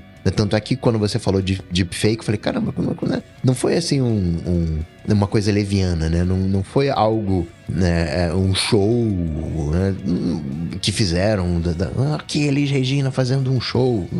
Acho que, não sei, talvez me incomodasse mais. Mas nesse aspecto de tecnologia, eu achei ok. Acho que tem uma, um, um outro vertente que de repente você se encaixa, que é uma galera que lida com propaganda, né? Que é aquela galera que diz, caramba, isso aí foi golpe baixo, hein? Isso aí foi. Cara, você apelou aí. Isso que okay. você tá fazendo é Justíssimo. É, uma, é, uma, é uma apelação. E talvez seja uma, uma, uma apelação. Caramba, né, usar isso aí pra, né, pra vender carro, né? Como você falou, não, essa aí é um clássico. Não se deve tocar nessa música para para vender para vender carro, mas é, é, curioso porque no geral eu achei que a galera gostou, né? É, é assim impactou, né? O, o grande público. Eu achei legal a maneira que que foi feita por envolver a família. Acredito provavelmente que deve ter tido uma reunião. Eles sabiam que ia dar chabu, mas falaram: olha, vamos ser o primeiro Sim. a fazer isso. É que a gente vai ser o primeiro a fazer, a gente faz, né? Ganha aí o, não, o, a, a, mídia, todo mundo vai falar disso. Aí depois proíbem, né? ninguém mais vai poder. Que é um pouco também, né? Guardando as devidas proporções, a reclamação né, da greve que tá rolando lá nos Estados Unidos, não só de roteiristas, como também agora dos atores, né? De, de, de, de IA, dos deepfakes e essa coisa toda. Ai, ai. Eu.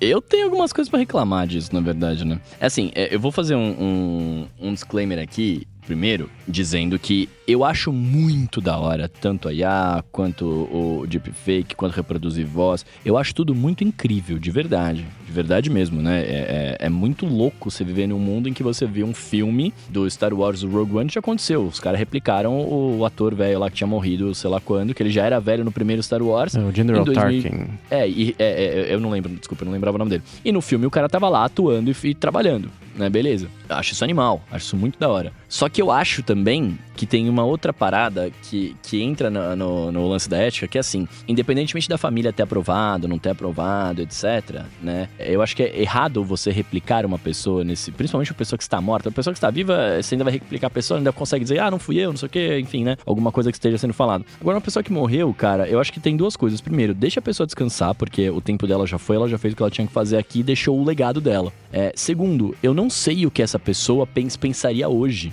Saca? Assim, eu mudo de opinião o tempo todo, né? Visões que eu tinha cinco anos atrás, eu não tenho mais hoje, coisas que eu acreditava, etc. De segunda-feira para hoje você mudou no do iPad? Eu já mudei. De segunda-feira pra hoje eu já mudei. Você imagina, imagina, sei lá, eu, eu, se eu tivesse morrido há sei lá quantos anos, tipo, será que eu ia concordar com o que tá acontecendo agora? Será que eu ia concordar em participar da propaganda com a minha. Tipo, tudo bem, é bonito. Se você parar a pensar o grande público, e, e eu sei que o grande público vai gostar, porque o grande público gosta de muita coisa, né? Eles acham legal ver. Assim, a gente fala de deepfake há quanto tempo, né? É, isso surgiu no mundo agora sacou? Mas a gente já fala bastante tempo, a gente sabe que isso já existe, né? Que chegaria no momento que isso, que isso ia acontecer, né? A galera tá vendo e acha maravilhoso. Nossa, olha que animal. Eu pude ver a Elis Regina cantar com a filha, não sei o que, numa propaganda. Beleza, né? Tipo, é muito legal. Mas, cara, não foi no, não foi no seu tempo. Você não tá vendo ela, você tá vendo uma... Eu acho que entra todo, todo nessa discussão, né? Do tipo assim, você, você está fazendo uma pessoa fazer o que você quer, sacou? E, e vai, todo o livre-arbítrio dela vai embora, né? É, e a segunda coisa que eu acho também, eu acho que a gente precisa de renovação de coisas. Sacou? A gente já vive num mundo hoje em que a gente replica história, vou falar de cultura pop aqui, né? Mas você fica replicando histórias, histórias, histórias que foram criadas lá atrás e replicando, beleza. Eu entendo releitura de história, não sei o quê, mas ao mesmo tempo, você tá fazendo uma releitura com pessoas novas, então você muda alguma coisa. Eu entendo quando a gente vai falar, puta, os estudiosos, o Einstein,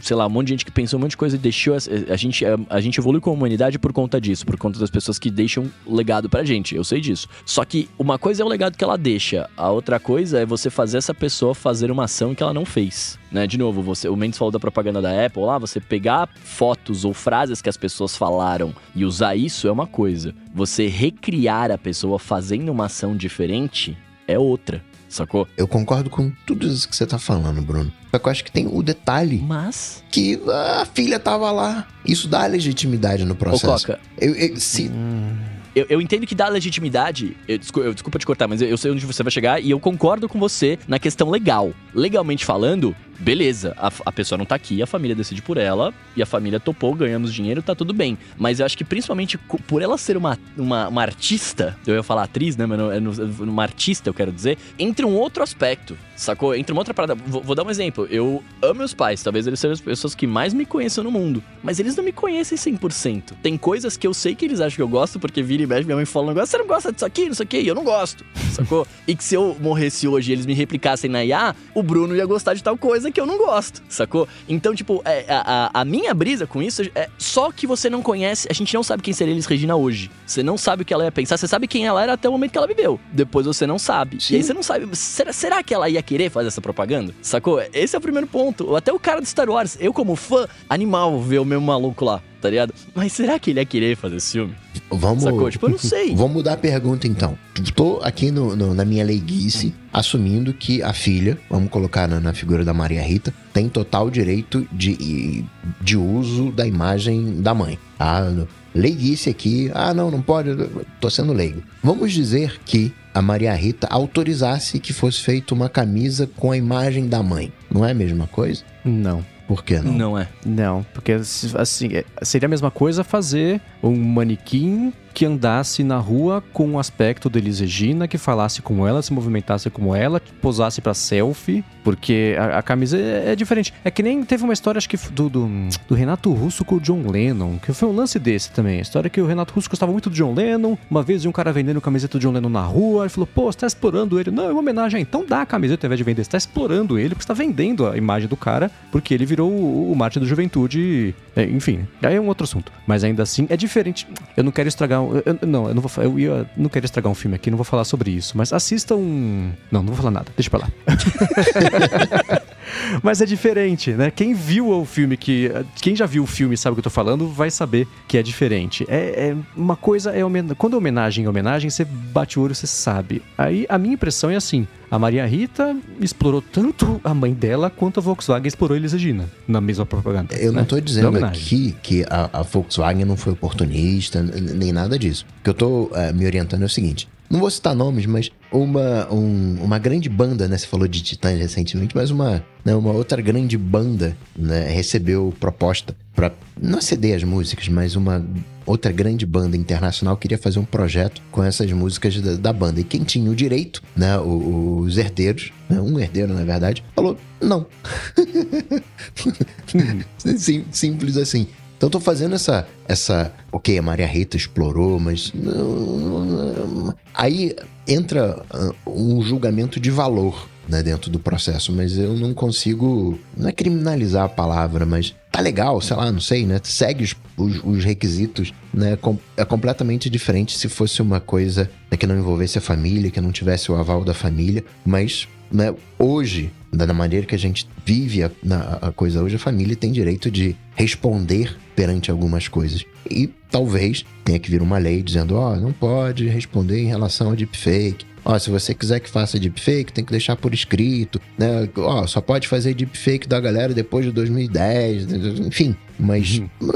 não sei, é, mas talvez seja aquele meu lado né, é, de tecnólogo, né? Que eu quero usar tudo no, no, no, no máximo. Né? E falte aquela visão hum. mais conservadora de não, cara, não, isso aí não, não, não, isso aí É, aí a gente entra no lance do Jurassic Park, né? Seus cientistas estavam tão preocupados em ver se dava para fazer que não se perguntaram se deviam fazer isso ou não. E eu, eu vou deixar aqui na descrição do episódio uma matéria que fala sobre esse caso da Elis Regina e ela, a matéria da pessoa conversou com diversos advogados e advogadas e uma é professora da FGV e ela comenta assim: no Código Civil encontramos a previsão de que os herdeiros poderão atuar para evitar ameaça ou lesão ao direito da personalidade do falecido, sem explorar quais seriam esses direitos. E ela conclui assim: assim é questionável se seria somente permitida a atuação dos herdeiros para evitar o uso indevido da imagem do falecido ou se eles poderiam realizar a exploração do direito da personalidade desse ente que partiu, como aconteceu no caso da propaganda. Então, são, de novo, a gente volta aos vácuos legais, né? A lei fala assim: você pode evitar o dano, mas não falou, não, não previu explorar isso é o causador, talvez, do dano, né? Se isso configura dano, enfim. Mas uh, o, o, o, cerne da, da, da, questão tá aí. Mas é claro que vai existir regulamentação agora pra cima disso. E a minha aposta é que nesse momento não vai ser favorável ao uso de fakes para pegar pessoas mortas e vender qualquer coisa. E o, o, o, Bruno, você falou uma coisa que eu achei curiosa, né? né? Dar espaço pro novo, concordo com isso. É que, na minha visão, né, de, de tecnólogo, para mim eu colocava tudo na mão da IA e fazia, oh, não, decide aí, mostra aí o estudo, aí vamos, vamos, vamos escolhendo, vamos ajustando os parâmetros da IA e delegava tudo para ela. E a, a, gente, às vezes a gente fala, não, ah, vai, vai, os atores, né, a galera de, de voz vai perder o, o, o, emprego. E sim, vai chegar um momento que isso vai acontecer, mas eu acho que antes disso, quem vai perder emprego é a galera da diretoria, os políticos, né, quem tá em cima. Porque essa tomada de decisão, de decisão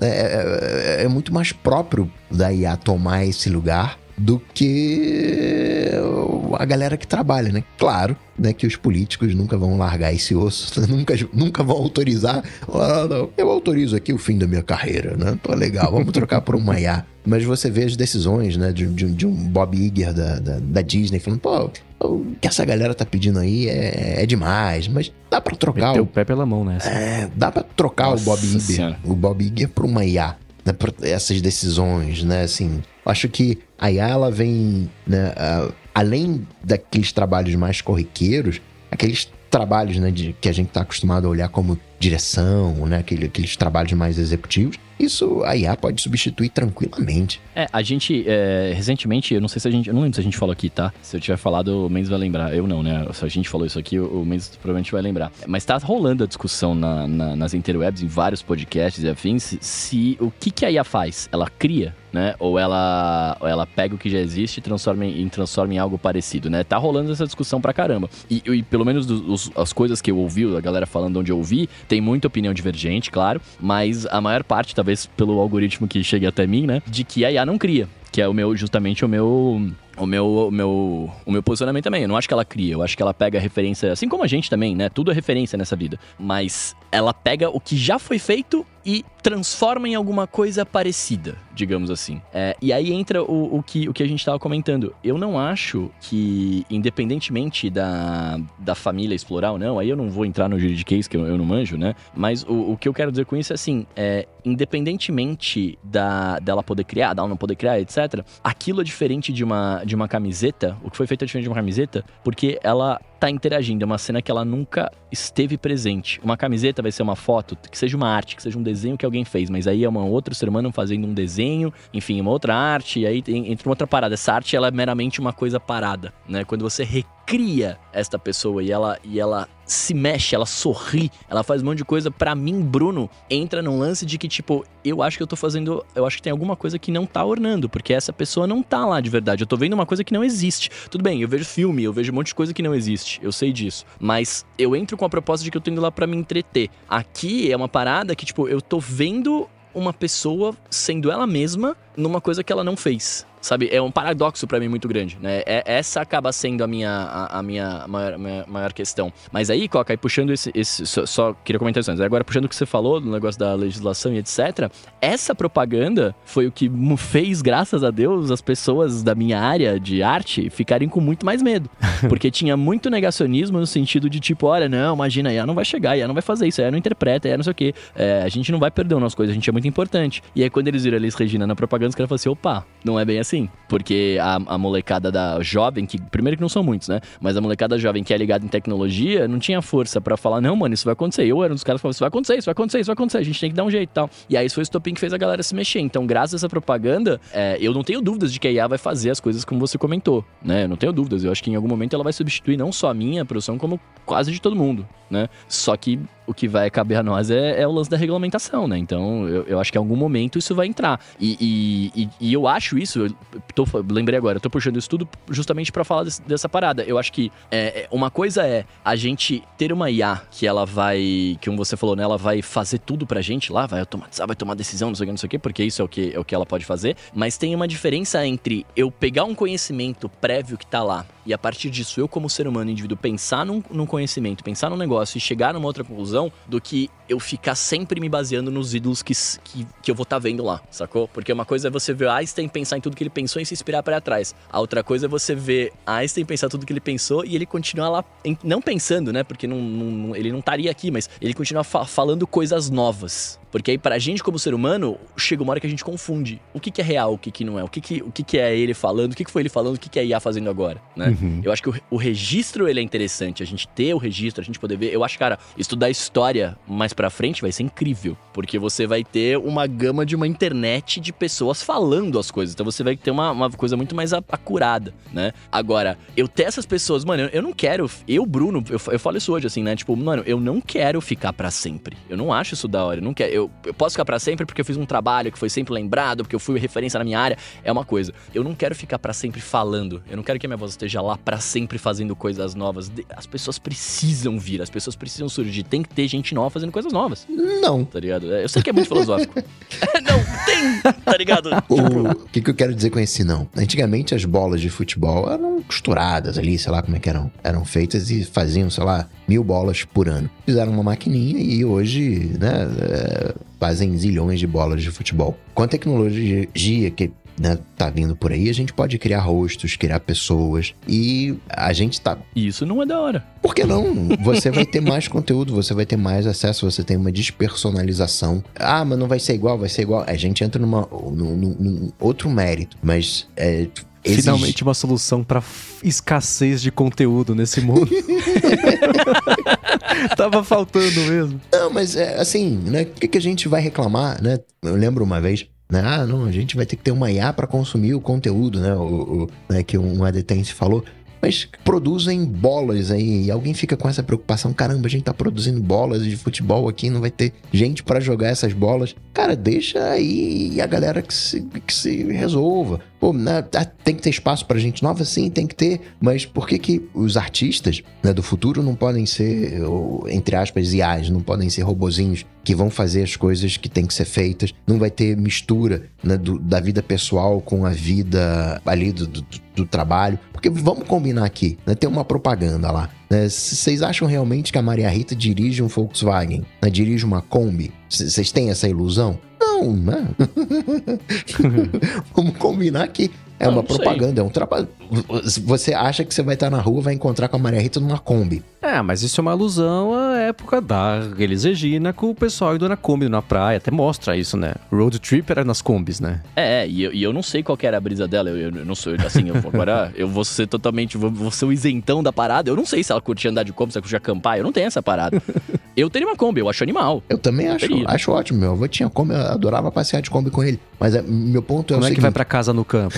Como é que... Né, a gente vê aí eh, a galera fazendo propaganda de Android, né? E usando o iPhone. Né? E a gente até brinca, caramba, lá, tweetou, eu não sei, agora não dá mais para fazer isso, né? Mas a gente ficava caçando lá, tweetou de um, de, de um iPhone. Isso realmente é uma surpresa para vocês? Não, cara, é uma propaganda, para mim tá claro. Vamos separar aqui o que, que é, o que, que não é. Né?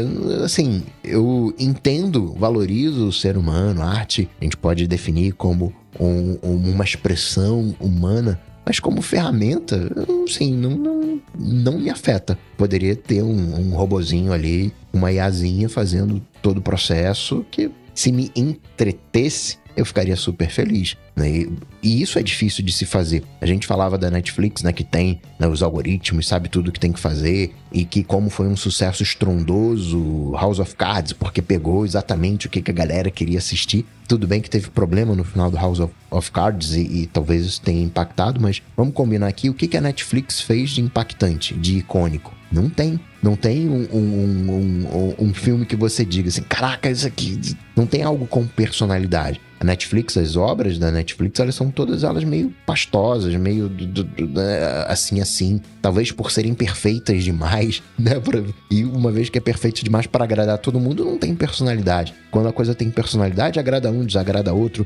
Não vai te agradar em algum momento, né? Uma coisa mais humana até. Mas eu não vejo esse, esse problema assim. Para mim, a arte não, não, não tem que ser só das, das pessoas. Para mim, pode colocar um, uma IA só não pode, claro, explorar as pessoas, né? E aí é o, é o limite que a gente tá batendo aqui, né? De fake aqui, com, com, com, família, sem família. Qual é esse limite de corte? É, tem um, um, comentário que eu achei super relevante aqui, que o Até Pokémon fez acompanhando ao vivo, que ainda bem que ele falou, porque foi uma das coisas que me ocorreu nessas duas semanas que a gente tá falar sobre esse assunto e ia passar batida. Né? Ele falou que o problema dessa propaganda é que a letra da música é justamente o contrário da propaganda. E de fato, né? Minha dor é perceber que depois de tudo isso a gente faz igualzinho os nossos pais. Era uma crítica a isso, não era um elogio. Ela falou: quero saber, você não aceita o novo e etc.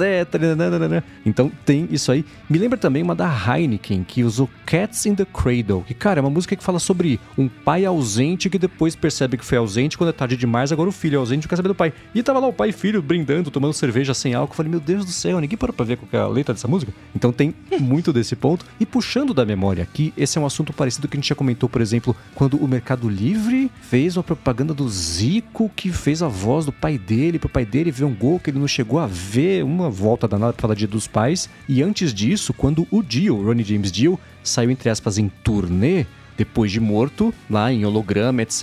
E a banda dele tocando e ele interagindo com o público. E a discussão foi parecida, né? E é curioso, porque dá pra gente ser uma contradição ambulante. Nesses casos todos, eu vejo.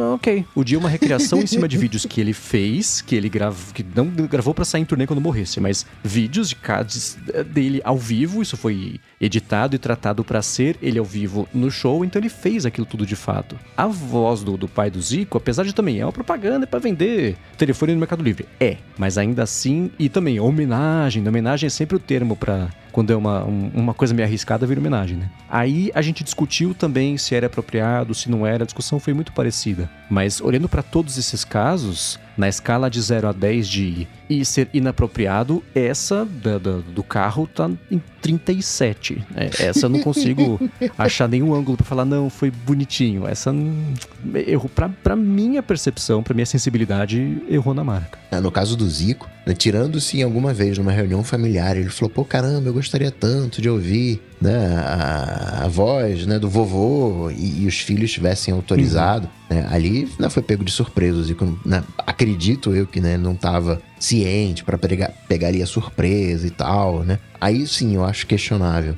Mas né, nesse, de novo, assim, o fato de estar tá ali a, a Maria Rita, acho que legi, é, né, dá um aspecto, dá um ok, dá uma chancela. Não, né, tá, tá. Sim, por, por mais que sim, eu sei que tá explorando, Sim, eu sei que né, a, a, Volkswagen não é nenhum anjo, não, não tá levantando nenhuma bandeira para defender nada, tá querendo vender os carros, mas assim, né, me parece que é, fez tudo o que deveria fazer, né? Todo, orquestrou a coisa né, de, uma, de uma maneira ok, né? Mas né? Como tá tendo, tá tendo esse processo, não foi tão ok assim, ou talvez até para que isso não vire regra, né? Porque uma vez que abre essa porta, imagina se todas as propagandas tivessem, fossem algo assim. Né, tá chegando agora Dia dos Pais, né, daqui a um mês, pouco menos, né? Imagina todo mundo fazendo algo assim. É, vamos usar o Belchior.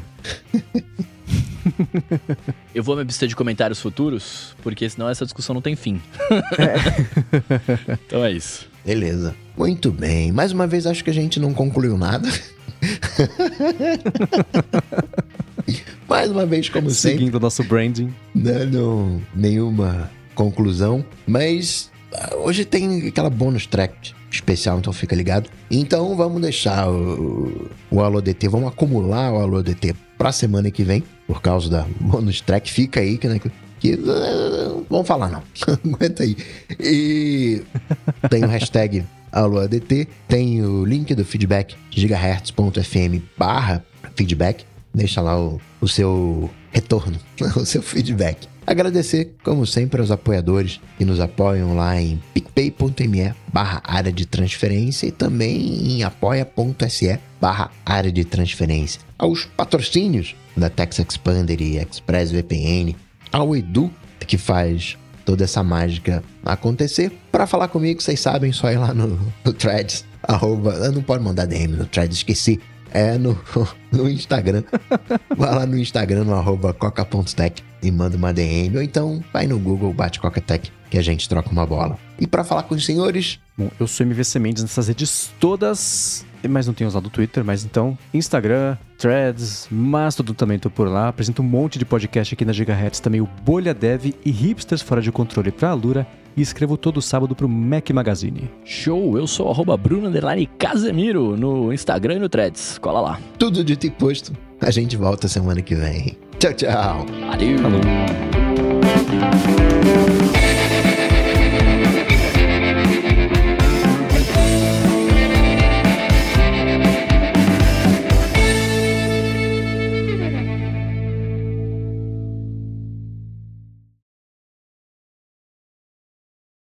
Muito bem, na parte aqui pro, pro bonus track né, de Black Mirror, esse é o terceiro episódio, né? O Beyond the Sea. Isso aí, Beyond the Sea. E eu já vou começar aqui com. com, com isso, esse episódio me pegou né, de uma maneira muito especial, porque na minha leitura é o que eu adoro, né? Eu adoraria fazer uma cópia de mim, um clone de mim, para que esse robô de mim, essa IA de mim, fizesse tudo aquilo que eu faço. E o que me incomodou nessa história é que pegam a IA e não colocam a IA para trabalhar. Né? O clone não é o que vai Pois é. trabalhar lá, na, lá no Beyond é. Sea, na nave.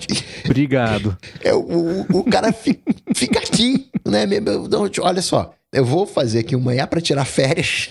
Então, eu vou ficar sempre. Na minha IA, né, o meu clone fica sempre em férias e eu fico sempre trabalhando. Isso me incomodou de tamanha maneira que eu não consegui eh, desenrolar o episódio, assim. Ficar falando, cara, por que que. Que, que por que, que sou eu que tô lá? Não, não, não, eu tô aqui, né? Deixa o robozinho lá né, fazendo as coisas que tem que fazer na nave. Deixa que eu me conecto no meu clone daqui da Terra e mexo na faça manutenção que eu tenho que fazer lá na nave. Eu passei o episódio inteiro pensando assim, falando, não, isso foi feito porque senão não tinha episódio. Sacou? Porque senão não tinha episódio. Porque, eh, a- a- enfim, a, a, a violência que fazem com a família do David é porque, inclusive, é referência a. Como é que ela A chama? família Manson, é. A família Manson, mas a atriz que morreu. Sharon Tate. Sharon Tate é referência a isso, né? É, mas isso só aconteceu porque essa pessoa, porque a pessoa que tava né, nessa leitura do Black Mirror, né? Só aconteceu porque a pessoa que tava aqui era um robô. Se não fosse, não tinha acontecido. Então, assim, eu passei o episódio inteiro falando, cara, mas isso não faz o menor sentido. não faz o menor sentido. Quem foi o gênio que construiu esse robô e não pensou nisso, cara? Eu vou fazer um robô pra assistir as séries enquanto eu trabalho. Não, vou fazer um robô pra trabalhar e eu vou ficar vendo TV. Pra gente não começar só xingando o episódio, deixa eu perguntar pra vocês. E eu vou dar minha opinião primeiro, tá? Vocês gostaram? Eu gostei. É um bom episódio, uma boa história, tirando essa. Dá pra falar, putz, né? Eu até comentei com a Lara, eu falei, pra eles es- não estarem flutuando na nave, ela tinha que estar girando pra fazer força centrífuga. Ela falou, cara, só assiste o episódio. Eu falei, tá bom. Então, dá pra...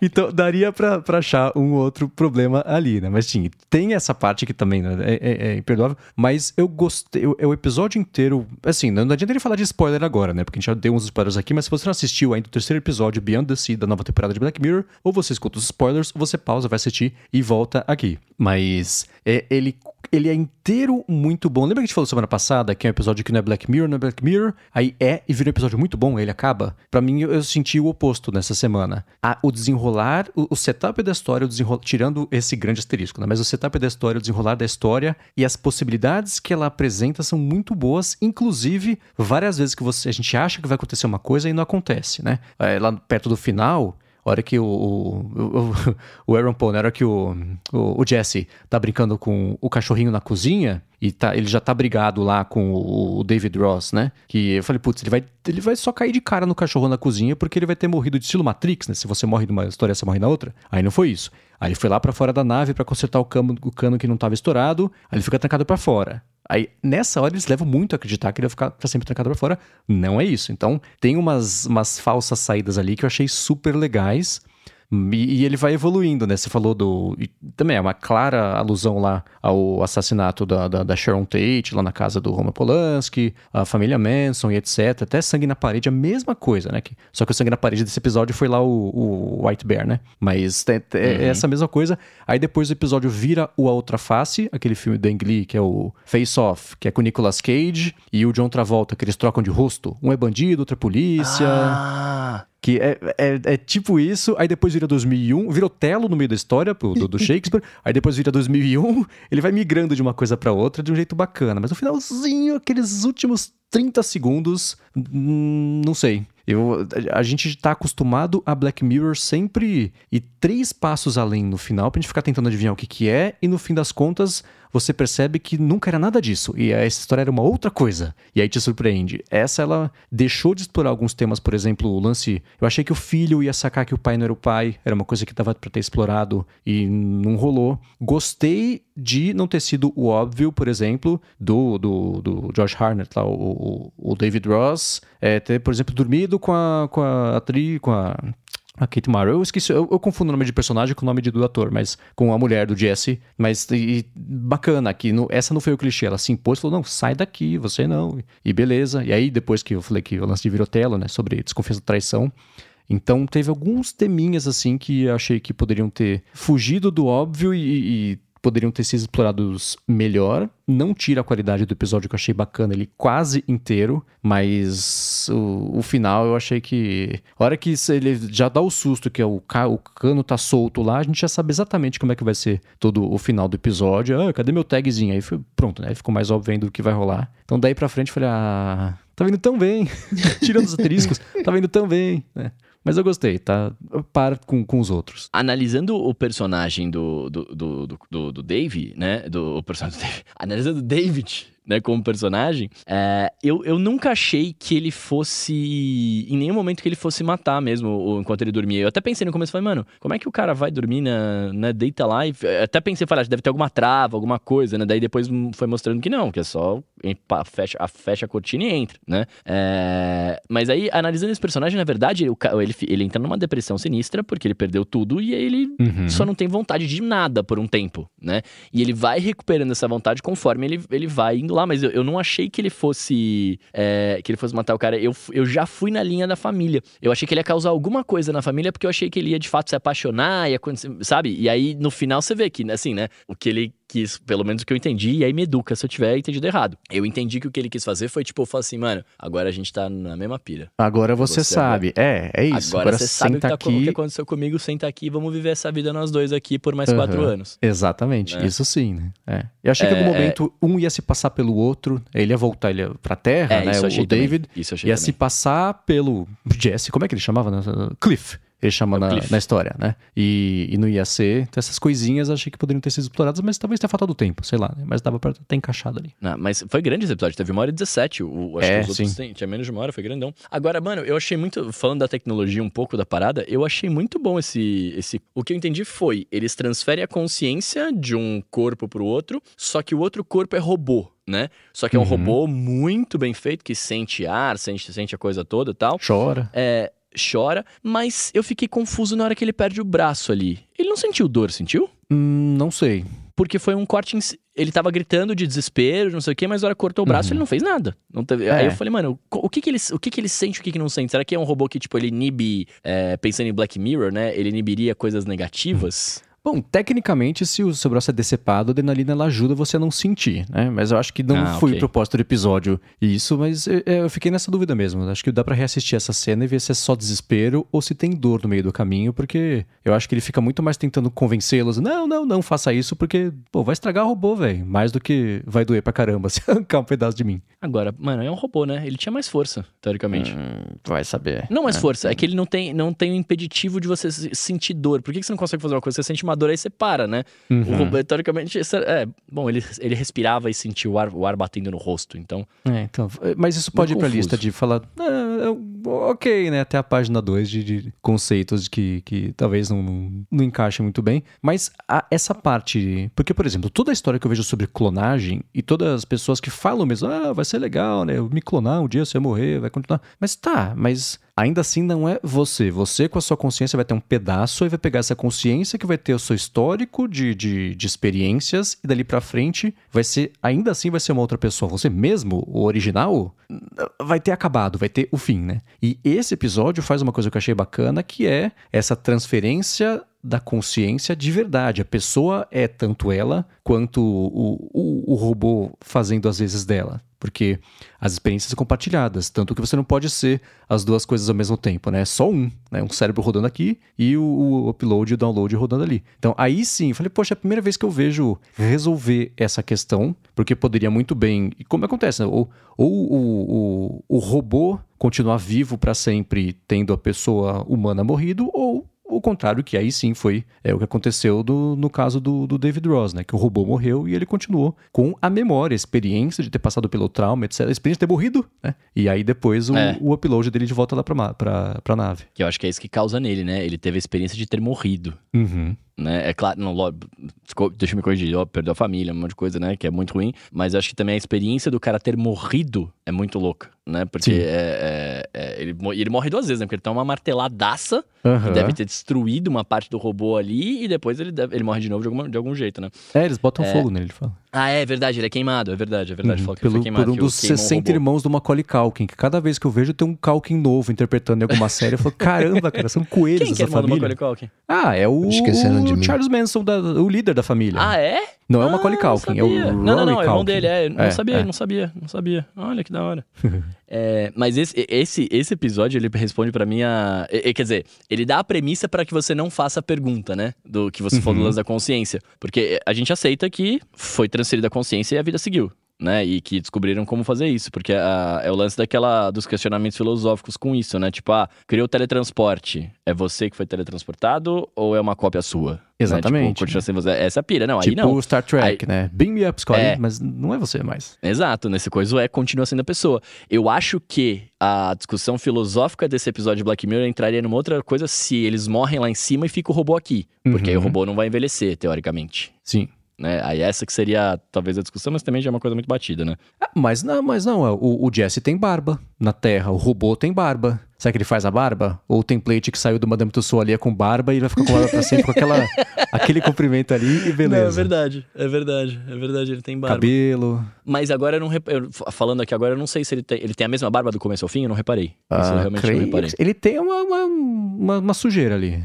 É, uma, uma, uma, barba por fazer tem mesmo. Uhum. Mas é muito louco, né, cara? É, é muito louco você pensar. E, e, você vê que, né, quando cortam, quando mostra o braço do robô cortado ali, né, do, do David cortado, você vê que ele sangra um negócio que é um óleo, né, alguma coisa nesse sentido, uhum. mas também não é óleo, porque é uma, é uma coisa de outra cor, assim, né? Tipo, não um óleo preto, um negócio. É, é um. É, um óleo meio verde, um né? Plasma, sei lá. Eu achei muito louco isso. É, como eu não tenho Netflix no meu Mac, afinal só vejo coisas na TV, eu tô caçando imagens aqui e a barba do Jesse, ela fica, ao longo de todo o episódio, fica do mesmo tamanho. Então, não é isso que é um indicativo de que o robô ele é o template é aquilo, não tem nada fazendo crescer barba, cabelo, bigode, nada assim. O que é muito louco, né? Porque pelo que eu entendi, a, vi a viagem dos caras era de, seis, era de seis anos. É, né? já, fala, já foram e dois, mais quatro. São mais é, quatro. E mais quatro. É, e cadê essa central de controle? Cara, essa é a missão com a central de controle mais ausente que eu já vi na vida.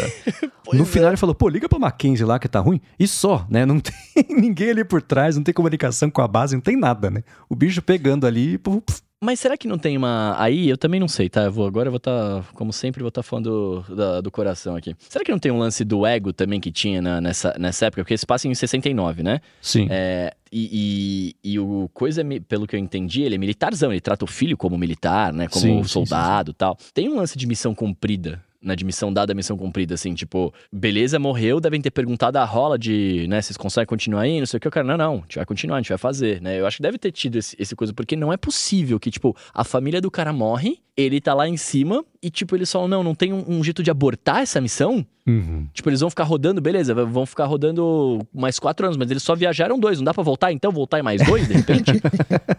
né? Tipo assim, não é, é cara. Mas não... vai saber que missão é essa, né? Às vezes é meio essencial e, e outra coisa também, né? Ah, somos os dois únicos. Pô, manda três, manda quatro, manda só dois. Não precisa é. de backup. Né? O, o, a, a regra zero da aeronáutica, da aeronáutica é essa, tem três, lá. A regra zero da aeronáutica é essa, né? Se você tem três, você tem dois, você tem dois, você tem um, tem um, tem um. Então, pô, manda alguém de backup, né? Então, tem, tem, esse entra também para a lista de huh, página 2, que eu já comecei a achar algumas questões aqui. Vou ficar na página 1 um e refletir sobre isso, que vai ficar mais legal o episódio. Mas, sim, essa é uma delas. Uma maneira que eu encarei esse episódio era que esse processo de transferência de, de, de consciência era como se fosse o FaceTime, né, de, de alguma maneira.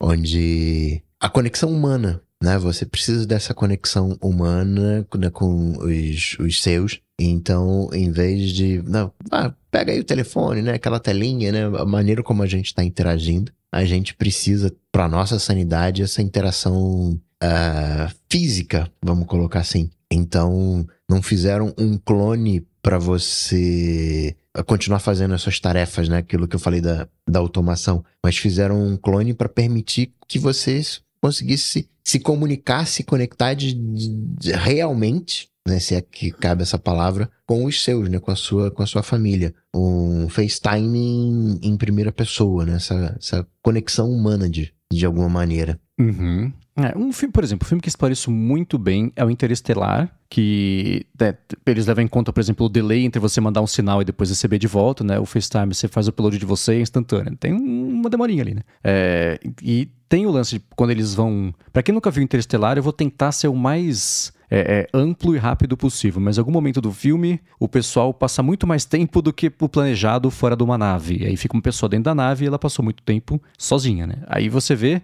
a falta de contato humano com o estrago que faz ali na, na cabeça da, da, pessoa, né? Então, é, é, é, essa é uma questão. Esse episódio ele é tipo como se fosse um exagero do lance do, do astronauta alguma coisa Kelly, já lembro o nome dele, que ele tem um gêmeo, aí mandaram ele um ano no espaço para estudar como é que ia ser a diferença do corpo de, dos gêmeos com alguém no espaço, alguém um ano na Terra tal, e até hoje, é, David Kelly, eu acho o nome, o nome dele. Ah, David, tá aí, né? O nome de um dos astronautas, se for David. Então. Ah, justo, é, justo. Né? Então é, é, um. Tem essa questão, que também é mais uma que pode explorar. Mas esse lance de, de você fazer o FaceTime da vida real faz total sentido.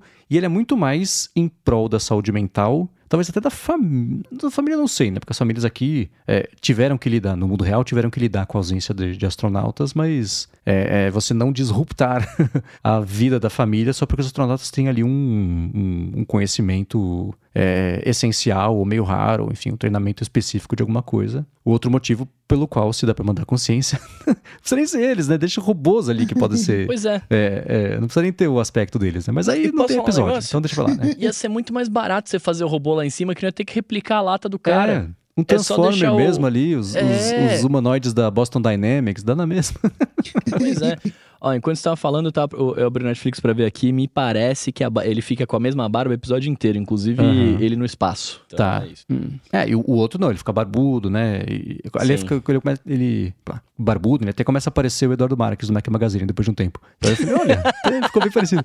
Então, e, e, aí uma questão que eu pensei agora é a seguinte, né? no começo do episódio, o robô David Ross, né? Ele tá dançando lá com a esposa dele, aí eles até levantam a questão depois, será que ele é anatomicamente correto? Ou, eu não sei. É. Porque quando ele tá com a esposa dele... Rola uma cena de amor, né? Tem, tem é uma, são alternativas, né? Não é. tem, uhum. né? Um, então, eu tô tentando ser genérico aqui também, porque eu sei que pessoas de diferentes idades aqui escutam o podcast, sim, sim, mas sim. ainda assim tem essa questão que eu acho que, é, assim como a barba não, não cresce, isso pode acontecer também com outras, outras coisas. É, eu tô até olhando aqui, cara, na verdade, verdadeira, eu acho que eles não devem ser 100% feitos de tudo, né? Porque. Ah, não, esquece, eu, ia, eu tô olhando aqui rápido, eu ia falar que a roupa é a mesma o tempo inteiro, mas é, são só camisas xadrezes de outras coisas. É, é aí o, o, estilão dele mesmo. Mas eu, eu acho que a, a, é uma questão muito interessante essa da.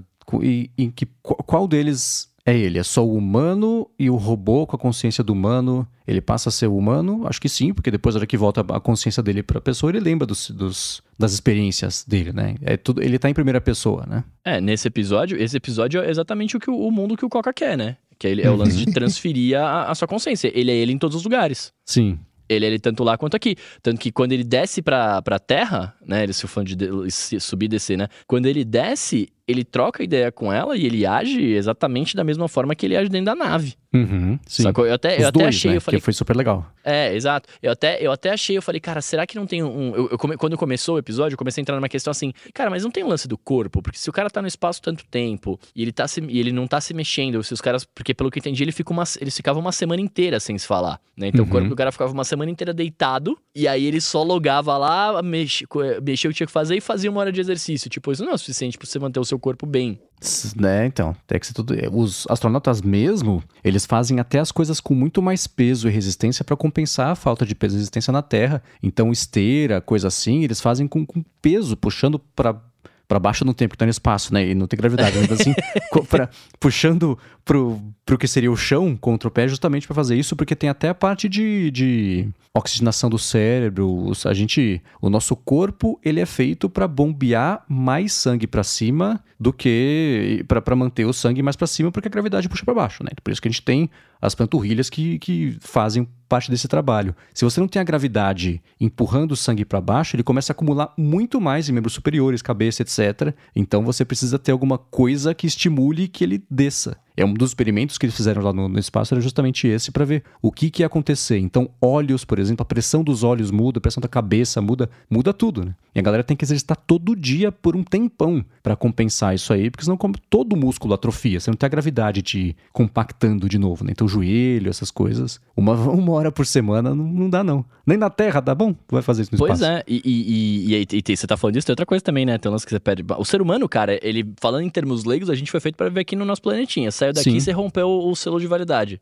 Né? Sai, é, é, isso. É, no fundo é isso. No fundo é, é você levar o seu uhum. iPhone pro banho e aí entra o vapor dentro do coisa, ele fica com, aquela, fica com a fitinha colorida. Sim. É, é a, mesma, é, é, a mesma brisa, assim. Densidade ah. óssea, tudo isso afeta. Densidade óssea, é isso que eu tava tentando falar. E, e, densidade óssea você não recupera. Você não recupera, né? Se você, você vai perdendo lá, você não... É por isso que os caras até falam da missão de Marte lá, que quem vai para Marte vai para ficar. Porque a gravidade lá é 40, acho que é 40% da Terra, alguma coisa assim, né? E aí se você ficar lá muito tempo, na hora que você volta para cá, você vai ser esmagado pela, pela gravidade. Que seu corpo não precisa mais da, da, da faz... ter aquela resistência que ele tinha, porque lá em Marte não tem. E a hora que você entrar na Terra, você vai ficar. Né, não, não, você vai.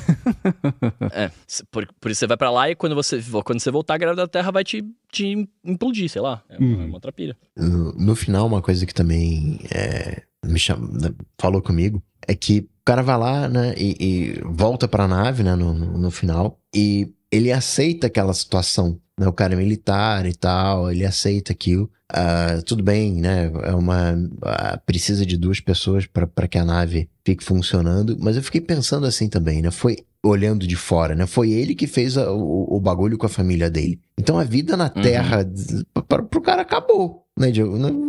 Até ele explicar que não era ele que, né, que tava em posse uhum. do corpo é, dele. Porque teoricamente é proibido o que ele fez, né? É, e, e, aí eu fico pensando também, né, é, que as nossas experiências são as nossas experiências e elas são únicas. Porque o carinha nunca conseguiu passar pro outro o que, que tinha acontecido com ele, explicar. E era uma uhum. maneira, olha, entra aqui, né? No, no, vem aqui pro meu mundo e tal. E a gente tem um quê destrutivo, né? A gente vai lá e destrói a vida do outro para o outro conseguir ter um, uma visão do que, que é a nossa vida, né? né? O, poderia ser uma coisa, numa troca de experiências, né? Uma coisa né? de, de, de, é, de empatia. Não, aqui, ó, sente aqui o que, o que eu sinto. Não, vai sentir não, vou bagunçar a tua vida e... Eu nem, Agora você sabe. Eu nem sei. Acho que os caras vão ficar lá para sempre, né? Não vão mais voltar pra, pra Terra. Não faz mais sentido eles voltarem para cá depois do que aconteceu. É, a central de controle não parecia muito preocupada com o que estava acontecendo, então pode ser que seja mesmo uma viagem com bilhete só de ida. Né? uma hipótese que eu levantei vendo o episódio chegando perto do final, falei, bom, o, o David Ross vai lá para a Terra e vai arrebentar a cadeira para ser impossível voltar a fazer o upload para ele ficar lá embaixo e, enfim, né, tipo, a pele que habita, ou, ou sei lá, o como é que chama lá o outro filme de vingança? É o Segredo dos Seus Olhos, né? Ser a, a prisão de todo mundo ser aquela situação, independente do quão incômoda ela possa ser ou não esteja boa para ninguém. Mas olhando desse ponto de vista, esse final foi melhor até do que se ele tivesse quebrado a cadeira e ele tivesse que ficar ali e o outro ficasse dormindo ali para sempre e, o que, que você vai fazer? Vai matar o cara que não tá mais lá? Tanto faz, né? Então, essa eu achei bacana. E é essa perspectiva de estamos aqui juntos agora, você fez isso que é abominável, mas agora eu, no longo prazo eu acho que eu vou te entender, é, é mais interessante, né? Porque você quebra a expectativa de ser só uma ação e reação violenta e aniquilação mútua e não dá em nada, né? É mais interessante conviver com essa situação, né? Uma história, uma continuação desse episódio, ainda que fosse muito mais curta que uma hora e vinte, poderia ser interessante pra gente ver o que aconteceu com essa galera depois de três anos, né? Pra chegar perto de concluir a missão, ou se a missão vai deixar de importar, e eles vão achar nesse desencontro e na tragédia um, um, uma coisa em comum de novo para enfim, seguir ali. É, e, e, mano, mas é que não faz. Essa, essa, esse lance de quebrar a cadeira, etc., não, faz, não faria sentido do ponto de vista desse personagem. Porque é, ele, pelo que, pelo que deu para perceber, é, ele é um cara muito mais centrado, sacou? Ele consegue avaliar muito mais isso. Ele ir lá e destruir a cadeira é meramente uma parada só emotiva. Tipo assim, mano, eu tô, quero proteger a minha família, estou com medo, né? E não, não acho não, que essa é a cara não, desse personagem. Não, esse é de proteção. Quem destruir a cadeira é o vilão. Ah, o vilão! Isso! Ah, tá. Entendi. Achei, achei que você tá falando do, do, do, do, do Cliff. Não, ele ah, manda o Jesse entendi. lá pra ver o caninho, vem pra Terra como aconteceu, né? Chegando lá e destrói a cadeira para ser impossível, tudo bem, né? A NASA pode fazer outra cadeira, a NASA, não tem NASA na história. Ah, mas, ele vai ele seria preso, cadeira. né? É, é. Porque aí, é. Tipo, ele, porque aí ele é propriedade americana. Tipo, querendo ou não, aquele corpo é propriedade do, da empresa que fez. Sim. Né? Não é ele. ele. Ele, teoricamente, é, a gente tá falando da consciência, né? Mas ele, quando tá usando aquele negócio, beleza é a consciência, mas a gente sabe que ele vai devolver aquele corpo quando a missão acabar, se é que, enfim, a gente não sabe disso, mas fingindo que a missão vai acabar, ele devolveria tudo isso, não vai ficar para ele aquela, aquela parada uhum. lá. Então acho que destruir tudo isso, cara. Mas eu também acho que esse ele nem pensou nisso, acho que foi muito mais o lance de tipo assim, mano, você não dá valor para sua família, porque ele fala isso direto, né? Ah, você não dá valor para ela, não sei o que, não sei o que, então beleza, você não deu valor, agora você não vai ter mais, você vai entender o que eu tô te falando. Uhum. Agora você vai aprender a dar valor, né, nesse sentido. Agora, eu, no lugar dos dois ali, cara, se acabasse, se tivesse. Se eu fosse o Cliff, eu ia explodir a nave e já era.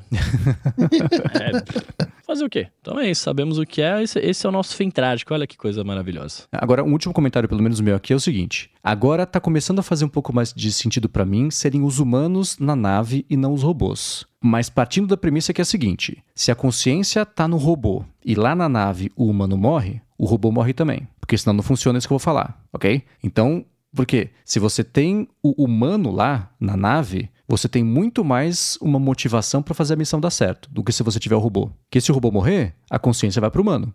Dane-se a missão. Se o humano morrer, acabou pro humano, né? Aí a missão ela começa a ser um pouco mais importante. É mesmo motivo que muita gente fala que tem que ter piloto no avião e não só coisa automática, porque é o piloto colocando ali a própria vida em risco cada vez que ele levanta e pousa a nave e tem um interesse um pouco maior em fazer a missão dar certo, né? Aí é, começa a fazer um pouco mais de sentido. Né? É, a, a, maneira que eu é, tipo, a maneira que eu tentei justificar isso é, é um pouco parecida com isso, no sentido de falhou o Wi-Fi, né? E, e aí, o que que acontece? Cara, a missão tem que acontecer. Então, né? Uhum. O, o, o, na missão tem que ter a pessoa, entre aspas, real. Porque se falhar, que queimou o Wi-Fi, alguma coisa, assumindo que a consciência volte automaticamente, deu uma zica no, no robô, né? E aí a consciência é transferida automaticamente, né? Ou dá um jeito. Quer dizer, deram um jeito, né? Porque o cara, né, o David morre ali, sei lá, né? Toma uma paulada na cabeça, sei lá o que, que acontece com ele. É... Nossa. Exatamente. É. E aí o, o, né? o cara vai estar, tá, entre aspas, vivinho, né? Vai ter o, vai ter um humano vivinho para poder dar seguimento na missão.